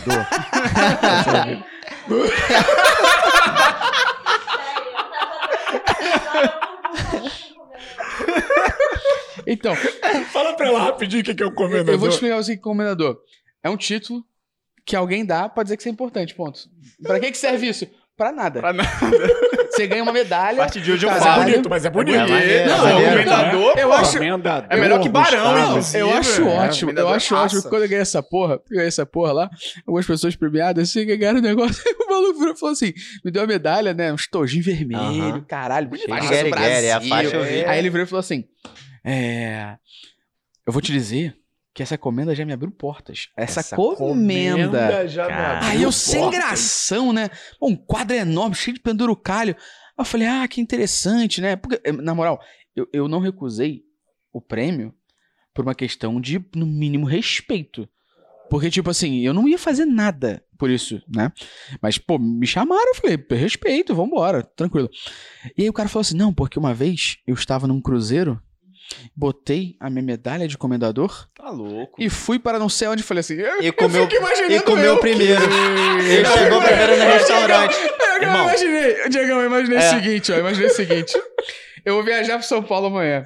Aí na fila da Azul, ó, vai ter lá assim, prioridades por lei. Vou meter comenda. Vou entrar eu, a idosa, a gestante. Tá vendo pra que que serve? Tá vendo pra que que serve? Diamond. Aí, sabe o que eu fiz no final das contas? Nada de falta de respeito. Mas quem mais gostou disso foram meus pais, né, tadinho? Foram lá. Ah, é maneiro, Aí é que eu fiz, dei tudo pra eles. Falei, guarda na casa Não, eu adorei. Guarda na casa de Seus vocês. pais e eu. Fudido, mano. Seus pais e eu. Eu já usei que umas 10 vezes comendador Não, é maneiro, é maneiro, caralho, é mano. maneiro. Muito doido. Cara, tem uma coisa da autoridade que, que vale a pena, né? A gente falar que é exatamente o ponto que a gente trouxe de. Tem gente que não fala. Tem gente que não, não sabe se apresentar, né? Falar sobre você A humildade mesmo. Tem até ali, é talvez, muito humilde ou, É. ou é muito introspectivo no sentido de até olhar pra dentro. Cara, tem um exercício que eu geralmente faço com constância, que é analisar cinco histórias minhas. Cinco histórias ou de sucesso, ou de fracasso. Geralmente sucesso, porque a autoridade vale a pena você passar algo que realmente é, foi bom pra você e foi bom pro outro. Então você elenca, é um exercício simples, é introspectivo, é você com você mesmo, é elencar cinco histórias suas ou cinco fatos que aconteceram que teve muita relevância pra você e para aquele assunto. Por que isso? Porque o que a galera trouxe aqui é essencial pra autoridade, porque senão você não vai conseguir persuadir. Não adianta nada você falar. Isso eu já vi muito na internet, mano. E quando eu vejo isso, eu falo assim, nossa, tá faltando muita coisa aqui. Você falar sobre alguma coisa que não tem nada a ver daquilo que você foi chamado, que você foi convidado ou daquilo que você quer vender. Por exemplo, uma coisa que eu vi recentemente, um carinha que cresceu muito na rede social, tipo, ele de fato descobriu o hack aqui do Instagram e o cara, cara, de um dia passou de 10 mil pra uma semana ter mais de 100 mil seguidores. Não foi compra de seguidor, não foi real. Ele descobriu alguma parada aí, não sei o que foi que fez. E ele se vendia. Ele já fez algumas coisas, né? Tipo, foi dançarino da Anitta. Olha só, dançarino da Anitta já fotografou Madonna. Tipo, fez umas paradas maneira, Uhum. maneira. Só que o cara vendia curso de comunicação. E a autoridade dele era, dançou com a Anitta, coisa, fotógrafo é. de Madonna, tipo, mano, o que, que tu fez com comunicação? Aí eu olhava assim e falava, cara, é o contrário. Tipo, é o contrário do que a, a- essa persuasão faz, né? Esse gatilho leva pra pessoa.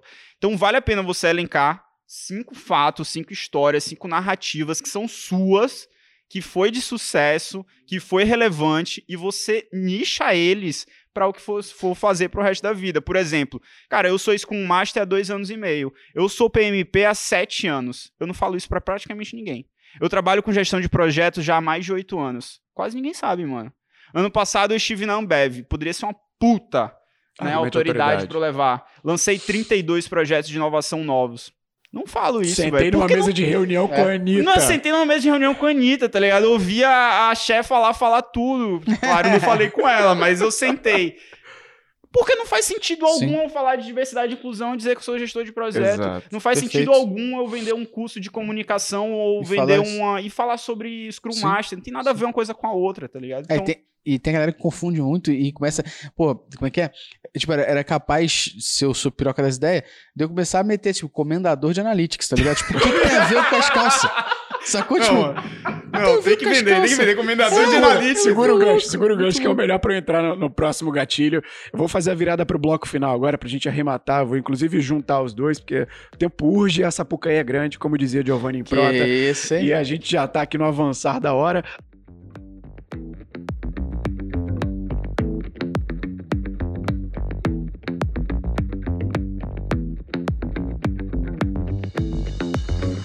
Antes virada, eu quero fazer um pedido para você, para seguir a gente nas redes sociais, aqui na descrição do podcast, você vai encontrar o link para seguir o Insider lá no Instagram, lá no LinkedIn. Estamos no YouTube agora com o canal de cortes. Inclusive, você pode nos ver presencialmente, não no Spotify ainda, mas lá no YouTube tem cortes desse episódio. Tem também o link de cada um aqui do André, do Diegão, do Gustavo, meu, na descrição, em cima do nome. Você pode clicar e vai direto para nossa rede social para se conectar com a gente, para seguir. Deixa a gente saber quem é você e o pedido máximo que o Gustavo já deu um jabá aqui. Avalia, gente. Dê cinco estrelas, a gente dá balinha. Pega, pega, essa, pega essa. Convence, persuade as pessoas a darem cinco estrelas. Olha só. Vai lá. Pensa o seguinte: este podcast ele já teve na banca Luiz Helena Trajano, Marta Gabriel, Geraldo Rufino, entre outras pessoas, referências no mercado em sua área. Além disso, é um podcast que já tem mais de 200 episódios, o que demonstra para você que é longínquo.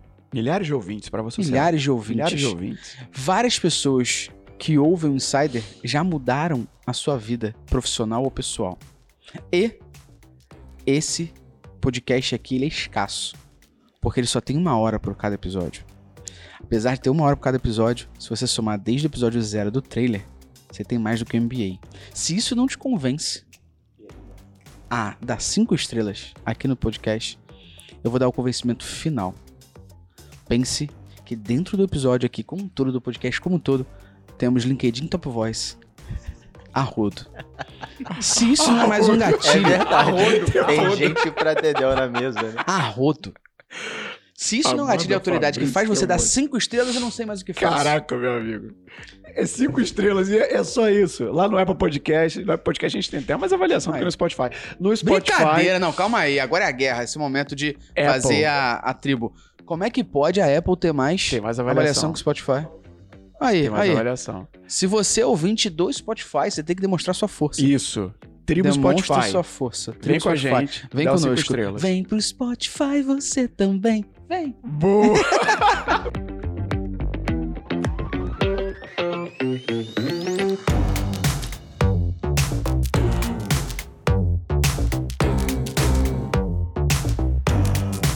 Vamos lá, que o tempo urge, essa pouca é grande, pra gente arrematar aqui o nosso pod, porque temos tempo. Pra gente finalizar, tem, tem dois, duas últimas armas que o Cialdini destaca no livro, que até inclusive já foram citadas aqui. Os dois gatilhos da afeição e da escassez. E aí, só para dar os exemplos, né? Como eu tô dando, eu vou jogar pra mesa. Gatilho da afeição, a arma da persuasão da afeição. A gente tende a gostar de pessoas parecidas com a gente. E aí ele cita atratividade física até. Ele fala, dá um exemplo de pessoas mais bonitas, entre aspas, em situações de audiência, de julgamento, tendem a receber uma pessoa, tendem a receber uma pena menor do que pessoas, entre aspas, não tão bonitas.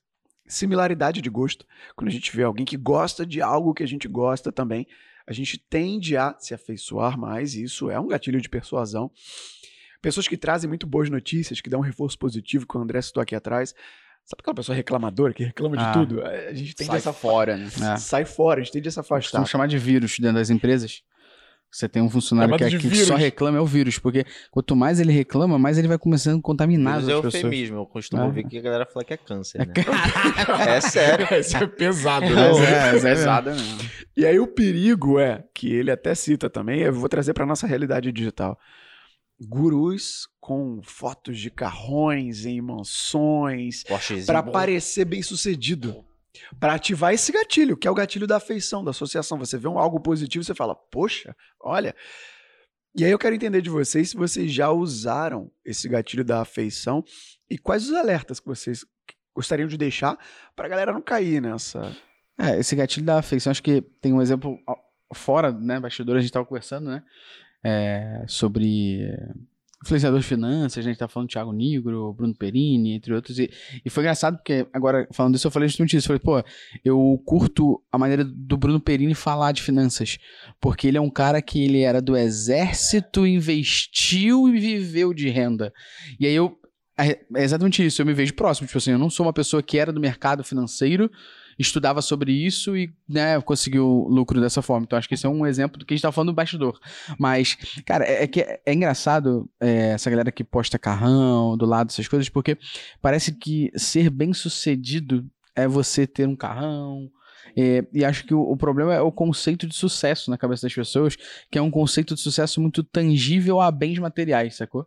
É, conceito de sucesso para mim é a pessoa conseguir ter condições de, por exemplo, ter um parente que teve Covid e conseguir levar essa pessoa para um hospital particular e conseguir bancar tudo isso. E talvez ela não postou nada desse exemplo, ela saiu do, da parte pública nesse sentido. Para mim, ser bem sucedido é uma pessoa que consegue conciliar a vida profissional com a vida familiar. Consegue 5 horas da tarde buscar a filha na escola, consegue levar meio-dia o filho na escola. Para mim, isso é um conceito de sucesso.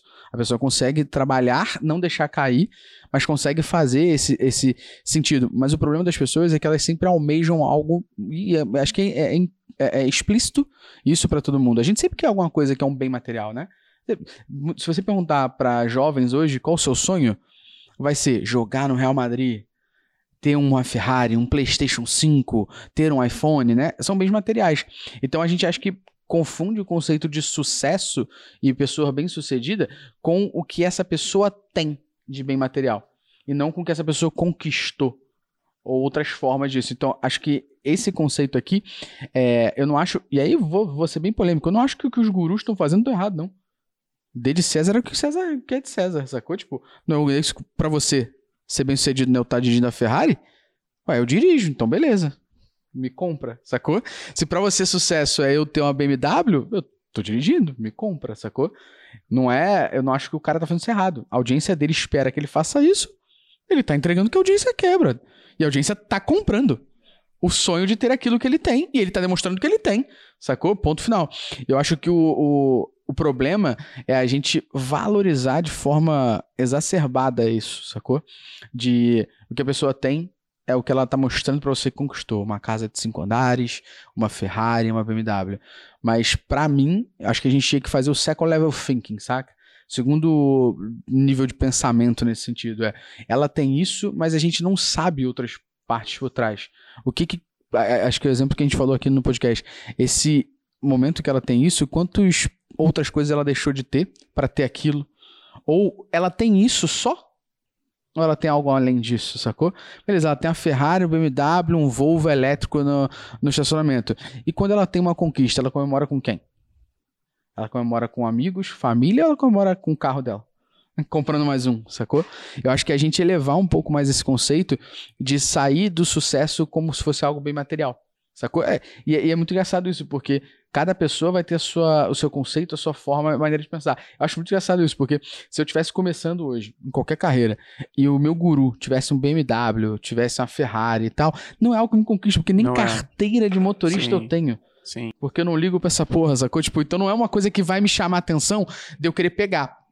Mas eu acho que hoje isso todo mundo tá fazendo, porque é o que chama a atenção de todo mundo e a maioria da galera que tá ali ainda estudando, aprendendo, estima que ser bem sucedido é ter muito dinheiro para comprar isso.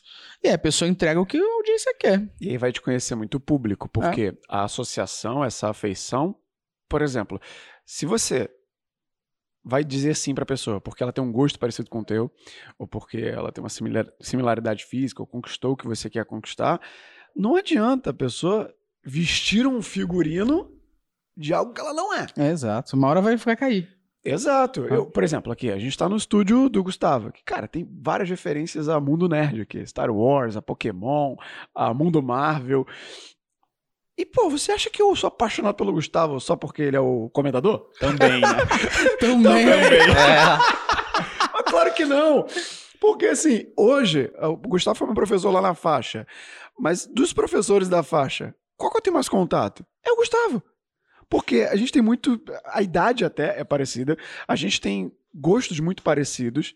A gente, claro, a gente é apaixonado por podcast, assim como. Mas por quê? Porque ele não quis forçar uma barra de um professor acadêmico ou universitário. Que eu estou no, eu estou no, no palanque. Exato, e você está abaixo de mim. Né? Exato. Assim como. Vou trazer para o meu mundo da comunicação e vou pulverizar para Diego e para André é muito comum a gente olhar para um expert de comunicação e ver aquela pessoa de terno e gravata. Terno azul, guru usa terno azul. É, o, o Rafael Reis falou. E apertadinho. É. é, aquela pessoa né, que mocassim, fala Mocassim sem meia. É. Sem meia. Ó, a calça justa. Mocassim. Calça Ou então é calcinha, é calcinha, ó. É aquela meinha muito ralinha. A meinha muito, muito ralinha. ralinha. Tem, tem uns gurus de comunicação é. que faz uma voz grave assim para impor. E aí você vai conversar com a pessoa, não é isso. É. Cara, muito pelo é um contrário. personagem, né? Exato. É um personagem. Exato. Um então você até se expor, eh, expor os seus gostos, é. ter reconhecimento, de, de colocar isso para fora, é uma forma de você é. criar associação com o seu público. Cara, eu acho, eu acho que algumas pessoas quebraram, para também não me estender muito, quebraram paradigmas desse conceito de, de, dessa questão de ser bem-sucedido, né? Então, vou dar um exemplo. Se a gente fosse pegar de novo o mercado de finanças, o guru financeiro era o cara que estava de terno, andando em São Paulo, visitava Wall Street, botava a mão Faria no saco lá do touro da, da, da, Bolsa de Valor de, de Nova York, o caralho. Nesse sentido. A gente pega então o Charles, que é o economista sincero. A frase do cara é: calma, porra. O cara é totalmente diferente do que é um guru financeiro, sacou? Eu, inclusive, no início de, de questão de, de usar a rede social e tal, eu tinha cagaço de mostrar quem eu era. Assim, pô, se eu mostrar quem eu sou, eu vou dar uma gastada na galera no meio do bagulho, eu vou zoar, eu vou brincar, sabe que eu vou sacanear. O nego vai mandar uma pergunta idiota, eu falo, qual é, tá de sacanagem. E talvez o nego não queira isso. O nego queira um Gustavo bem sucedido, que mora não sei aonde, que usa terno, que mora nos melhores lugares, come restaurante, fala desse jeito, estufa o peito, fica ereto. Não é o Gustavo relaxadão de bermuda no não podcast. Não é o Tsubasa, tá ligado? Exato. Então, eu, eu tentei ser eu mesmo. E, e acho que eu tenho tentado tentado ser sempre isso, não mudar quem eu sou dessa forma. Pô, me compra pelo jeito que eu sou e vambora. E foi legal porque recentemente um, uma pessoa ouviu nosso podcast, o Analytics Talks, e aí veio fazer uma entrevista comigo para contratar os nossos serviços. E foi muito engraçado, porque é um brasileiro que trabalha na empresa na Alemanha, ouviu nosso podcast lá, marcou conversa comigo, tipo, o cara era uma hora da manhã lá na Alemanha, a gente trocando a ideia para vender serviço, aí ele falou assim, cara, me amarrei conhecer, você é exatamente a mesma pessoa do podcast? falei, pô, que bom. É Missão cumprida. Missão cumprida. Cara, mas é, trazendo para esse mundo da comunicação, né, que, que eu e o Nelly a gente tá bem imerso, antigamente tinha uma regra, né? Uma regra de etiqueta, de, de, vestimenta. Até hoje a gente vê muita gente seguindo dessa forma, né? Eu e o Nélio sabem muito bem disso, eu acho que o Nélio também segue o mesmo padrão de pensamento que é, cara, na boa, se eu precisar vestir um terno pra falar sobre persuasão ou sobre rapó, não, não me chama, mano, eu não vou vestir, tá ligado? Por quê? Porque antigamente, e obviamente isso faz parte da comunicação não verbal, uhum, a sua uhum. vestimenta, uhum. ela sim é um, uma ferramenta é um preconceito, de né? conexão é. com o público. Então, por exemplo, se você for para uma audiência pública, assim como eu já dei aqui no Rio, mano, eu não vou de t-shirt. Não tem como não vai ter autoridade, aquela tribo que tá ali não vai ter afeição comigo, não vou gerar conexão. Então aí sim você se comporta conforme o seu público. E por isso o público tem que ser centrado. Mas, ao mesmo tempo, você não pode deixar de ser você, mano. Que é o que vem acontecendo. Você vai, utiliza aquele terninho, aquele blazerzinho, fica andando na Faria Lima, compra a porra de um Audi, mora num, num curtiço, tá ligado? Só pra vem, mostrar pra fora. Acho que vem de autenticidade, né? Vem. Se você é assim, tudo bem também, Tudo bem, sacou? Mas é seja isso. isso. É, é seja falei isso. sobre isso. É não você, tipo, para pegar de largadão e de milênio, você tem que usar bermuda e tênis, tá ligado? Se você não gosta, total, usa total. o teu tênis, vambora, né? E aí é muito louco, porque uma pessoa que já veio aqui algumas vezes, o Pedrinho Salomão, né?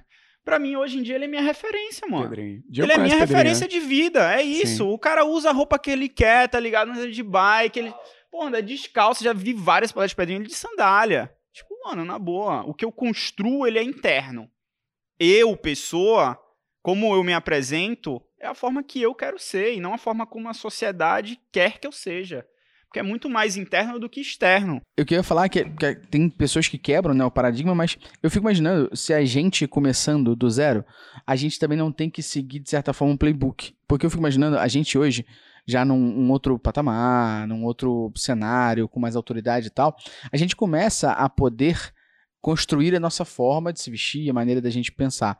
Mas talvez se a gente estivesse começando em comunicação, você está começando ali a fazer oratória, a falar sobre isso, a ser um professor e tal, e tu chegasse de sandália, bermuda e tal, ninguém te levar a sério. E talvez inicialmente essa vestimenta seja algo muito importante para as pessoas quebrarem com você de, num gatilho de, te ver direito ali, vamos supor assim, né? É, para te deixar num patamar meio que normal e depois você vai construindo e vai crescendo. Acho que é um exemplo que eu cito. É, vou lembrar o nome da pessoa agora, mas a pessoa usa muito moletom. Sacou? Tipo, o tempo todo ela tá de moletom. Thiago Negro? É, eu acho que é o Thiago Negro, verdade. Ele tá sempre de moletom largado e tudo mais, pô, bem todo largadão, não sei o quê. Se você resgata, é ele mesmo, você resgata ele lá atrás, ele não tava largadão assim, porque ele tava construindo a autoridade dele. Agora que ele é o primo rico, foda-se, ele veste do jeito que ele quer. Eu acho que para quem tá começando, é importante, isso eu digo de, de conhecimento aqui. Eu comecei a dar aula com 21, 22 anos sobre marketing digital e tal. Então, quando eu ia dar aula, cara, ninguém me levava a sério, mano. Só que, tipo, 21, 22 anos, eu sentado ali, computadorzinho mexendo e tal. Aí daqui a pouco dava seis e meia, eu fechava o computador e ia pra mesa do professor, geral me olhando.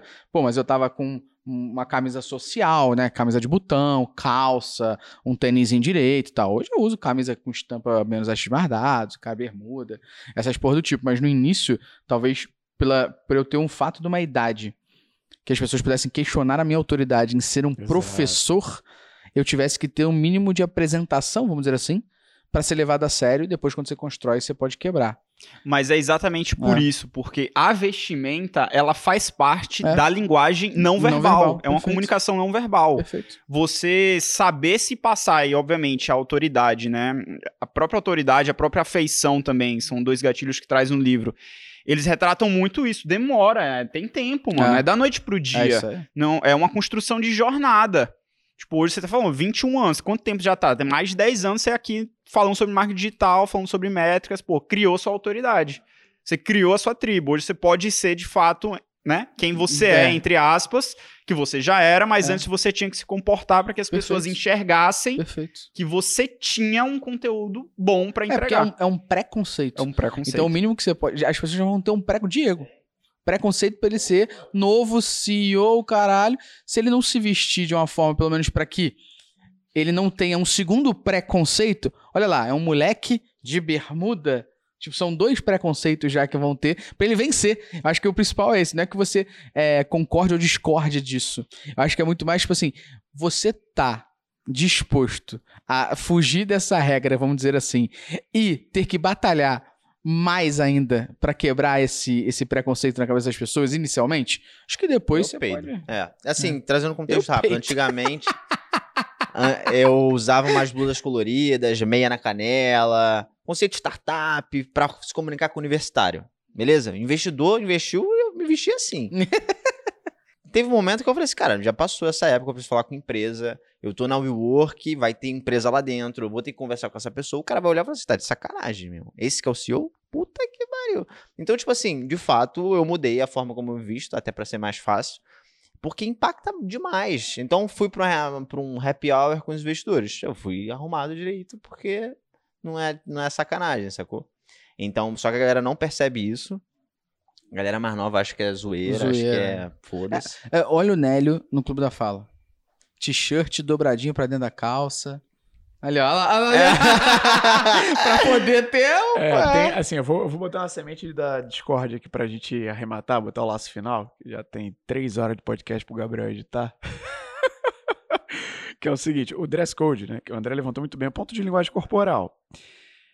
Quanto mais distante de um padrão de aparência a gente está daquele ambiente, daquelas pessoas, mais distante a nossa comunicação pode ser interpretada.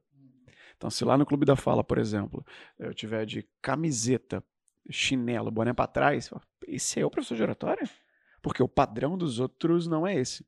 Então vale você ficar atento ao padrão para não se distanciar, não largando de mão sua autenticidade. Você pode trazer elementos seus, da sua personalidade no, seu jeito de se vestir. Agora, isso está mudando em muitas empresas até nativas de tecnologia. E a Amanda falou no último, no último episódio, cara, daqui a 5, 10 anos vão ter muitas profissões que não existem hoje, que a gente nem sabe. A gente não sabe como as pessoas dessas profissões vão se vestir. Muita gente está trabalhando de casa hoje. Você acha que a pessoa fica de blazer e tal, de sapato em casa? Claro que não, claro que não, não fica. A minha namorada trabalhou na Stone. Bom, na Stone, loucurada. loucurada. Loucurada é. É a vontade, né? dela, saia, camiseta, vários colares. E lá dentro da Estônia, essa cultura é normal. É, quantas outras empresas podem acontecer isso? Sim, sim. Hoje você ainda vai para uma mesa de Mas investidor aí, é. se preocupando com esses pontos, porque os investidores Dores ainda são as Sim, pessoas. então, né? o André, Street, que- o André Street não deve estar com aquela roupa, É. entendeu? Aí é que tá. Esse é o ponto. Aí é que tá. A primeira impressão é criada, cara, em menos de um segundo. É o que o André acabou de falar. A linguagem corporal já comunica. E a primeira impressão, antes, da- antes de você abrir a boca pra falar, antes do cara ouvir o som da tua voz, ele já colocou uma tarja. Ó, o Diego é isso aqui. Em um Sim. segundo. Sim. Só pela tua aparência. Por isso que é importante, a gente Sim. tá falando disso. É tanto que, é tanto que esse- a- a- a- o estigma, né? As aparências enganam. Então, é o que a gente tá falando desde o início Não, desse último pela ponto aqui. capa, né? Tem várias É, frases, né? É desse último ponto que a gente tá falando aqui, né? O cara lá de Ferrari, a menina lá de Rolls Royce, mas pode estar morando num, num, num cortiço, né? Exatamente isso. As aparências podem enganar. É, é, acho que é sempre nesse sentido. É por isso que eu, eu gosto desse conceito de second level thinking, sabe? Tipo assim, eleva o teu segundo nível de pensamento. Então, mesmo que eu olhe pra um fedelho que tá falando um monte de merda, tipo assim, tô pensando exatamente na maneira como as pessoas julgam, né? O fedelho falando um monte de merda sobre comunicação. Vou fazer o second level thinking aqui. Quem chamou esse moleque pra estar lá? Porque chamaram ele pra alguma coisa. Viram alguma coisa nesse menino. Será que ele tá assim porque ele tá nervoso? E ele tá cuspindo bosta pela boca? Porque tá nervoso e tá despirocado ali? O que, que eu posso pensar além disso, sacou? É, é eu acho que esse second level thinking pra mim é também fazer um exercício de empatia, sabe? Então eu, eu, eu fui numa palestra de um cara que é gigante no Instagram. Gigante no Instagram. Gigante. E, e é engraçado, porque eu sou o oposto dele. Pra eu pegar a câmera sem ninguém, é uma merda. Com vocês aqui é tranquilo. Sacou? Vocês aqui, eu pegar meu celular e falar, tô de boa, porque tem gente me vendo. Agora, eu em casa, puxar o telefone e falar, pô, tô falando pra câmera, tô falando pra ninguém. Pra mim é mais complexo. Pra essa pessoa, que já é mais, mais nativo digital, isso é o normal. Então eu performo muito bem no ao vivo. Numa aula, numa palestra, eu vou andar, eu vou brincar, eu vou interagir. Já essa pessoa no ao vivo é um ambiente totalmente fora do padrão dela. Então, é uma pessoa que performava muito bem né, dos stories e afins. Quando chegou no ao vivo, você via nitidamente que a mão tava nervosa, que a boca tava seca, deram um copo pra pessoa. E era uma palestra com poucas pessoas, inclusive, na plateia. Mas era um, um momento diferente. Então, eu podia olhar e falar assim, tá vendo aí? Hum, na história, olha, aqui ao vivo, né? Filha da puta. Não, o moleque tava nervoso, pô. Sacou? Como é que eu podia ajudar ele? Tipo, tentei. O moleque falava uma coisa, eu batia palma, sacou? Pai, dando uma moral pro cara também. É. Engraçado que eu sou assim também. Eu gosto de chamar de André Show, né? Tipo, é o Gustavo Show. É na hora do show, mano. O show é ao vivo. Não é tanto que eu não faço nada gravado. Material gravado, porra, você colocar no perpétuo, você consegue escalonar muito mais fácil do que ter alguma coisa ao vivo, porque, né? O seu tempo também é escasso, o tempo é dinheiro, a gente sabe disso. Mas isso é engraçado que o Gustavo trouxe, porque as armas da persuasão e esses gatilhos que a gente está fazendo aqui, ele serve muito para você quebrar objeções logo na sequência do primeiro contato. Porque o que o Nélio trouxe é a realidade. é isso. Mano, dura segundos. Tipo, É eu vi o isso. Gustavo e falei, pô, já criei um, né, um, Um conceito, perfil, um pré-conceito, conceito, um perfil, uma natureza dessa pessoa Exato. que eu vou acreditar que seja isso. Aí ele começa a se comunicar, começa a falar, começa a trazer pontos, os gatilhos servem para isso, quebra de objeção. Cara, você constrói uma outra pessoa. Constrói uma outra pessoa. Isso é muito legal porque você pode pegar exemplos mais variados. Vamos dar um exemplo aí. É, você pega um Cristiano Ronaldo, beleza? O maluco é foda, joga pra caralho, referência Portugal, no Manchester United, referência mundial e tal. Ele vai pra uma entrevista, não perde a compostura. Ele tem um excesso de confiança tão fodido que ele vai. Não é? Bizarra. Que ele vai pra uma entrevista e ele performa. Aí você pega o Vini Júnior, que tá no Real Madrid. Moleque joga bola pra caralho. Pega a primeira entrevista dele pelo Real Madrid. Ah, não sei o que, meter-lhe gole. Meter-lhe. Meter-lhe gole. Joel Santana. Sacou? Tipo. Joel Santana. o, Jo- o Joel Santana, pra mim, ainda é de uma confiança fodida. Porque ele... Bafana, bafana, spray good. É, Meu irmão, e fala the com left, a in the light, the é. medium. Steve Penapoli control the match. Tá maluco? Eu sei tudo isso. Tá? Eu- é de uma- ele é de uma autoconfiança que ele falou, ele conseguiu falar inglês errado, mas errado, tipo, pre-good. Parece certo. Tá ligado? Tipo, bizarro, meu Parece irmão. certo. Mas convicção. eu acho que você pega um, um Vini Júnior, por exemplo, no campo, o moleque provocando, pedalando, dando lá. Bota o moleque na entrevista. Caraca, o moleque já tá fora da zona de conforto. E aí vira outro. Então você pode olhar e falar assim: ah, o Vini jogando bola, vai, vai pra entrevista, vai ser escroto pra caralho, vai zoar, vai não sei o quê. Aí o moleque tá nervosão. Aí você fala: que isso, mudou, né? Porque ele tá em outro ambiente, né? Você troca o ambiente que ele tá e você criou um perfil na cabeça de que era um moleque que ia pra entrevista zoar a entrevistadora, não sei o quê. Não é, né? Cara, isso tem um ponto muito louco desse do que o Gustavo trouxe de zona de conforto, né? Porque pra você saber usar essas armas da persuasão, esses sete gatilhos que a gente trouxe, seis, né? Seis, Seis, né? seis seis gatilhos, gatilhos que a seis. gente trouxe. Você vai ter que praticar, mano. Não tem pra onde correr. Não é da noite pro dia que você vai conseguir falar e trazer um compromisso bem feito com outra pessoa. Não é da noite pro dia que você vai gerar uma escassez. Tipo, você vai ter que praticar. Não tem pra onde correr. Porque é, um, é uma habilidade. Você persuadir alguém é uma habilidade. E além disso, é um comportamento. É um comportamento que ele precisa ser natural e confortável pra você. Só a prática vai te levar a chegar num patamar do que a gente tá falando dos gurus da internet, do Cristiano Ronaldo. Exato. Porque que consegue fazer de forma natural, né? Não é tão Natural, Não é bizarro. dele, né? é flui. É, o Nélio com oratória, Diego falando com o universitário, você fazendo comunicação, eu falando de análise, é isso. Porque a gente tá na nossa zona de conforto, a gente já tá há tanto tempo fazendo dessa forma que o Diego pode. Do nada ele vai falar com alguém. O universitário já falou assim: não, porque você quer arrumar um estágio, é uma merda, né? Demora pra cacete, não sei o quê. Já Você- flui. Ele já sabe a objeção, ele já sabe a maneira que vai usar. Não, eu já fui também, não sei o que, tipo, autoridade, já passa um, um senso comum. Tipo, é a maneira como a gente faz, e você, conforme vai fazendo. O Nelly, né? A galera não, não percebe, mas no início do podcast todo mundo sabe o que que ele faz, né? Ele tá aqui normal com a gente, fala, galera, beleza? Daqui a pouco ele. Tá no ar, tá valendo! Tipo, porque ele tá já treinado pra oratória dele, ele sabe que ele tem que fazer isso pra entrar no ambiente podcaster, né? É porque eu já abri muitas coisas sem respirar e minha É. voz falhou. Tá e por que vendo? você acha que eu É respiro um treino. sempre? Então, é exatamente isso. Pô. Exatamente. Exatamente isso. Voz é ar que vem dos Exatamente, pulmões. é. Então, meu material vocal na abertura tem que gerar uma boa primeira impressão. Aí. Por isso eu Aula. respiro pra não ter falha vocal e não ir É pro isso tom agudo. Por Aula. isso que vem a respiração antes. Por isso que não come nada antes também. Exatamente. E é nesse gancho, naturalmente, que eu quero agradecer Diego Cidade, André Lopes, Gustavo Esteves por essa mesa maravilhosa. Quero puxar os créditos ao som da vinheta, que eu esqueci o nome. Produção e roteiro, Nélio Xavier. Edição de áudio, Gabriel Matos. Dá um oi, Gabriel. Boa! Capa feita pelo ilustrador Michael Moura, marketing social Bruno Mello e Elizabeth Gradida. Apresentação nas vozes de Nélio Xavier. Gustavo Esteves. André Lopes. Diego Cidade. Boa! different strokes to the world. Everybody's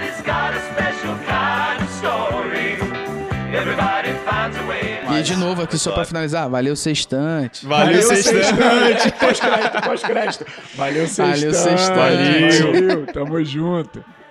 And together we'll be fine. 'Cause it takes different strokes.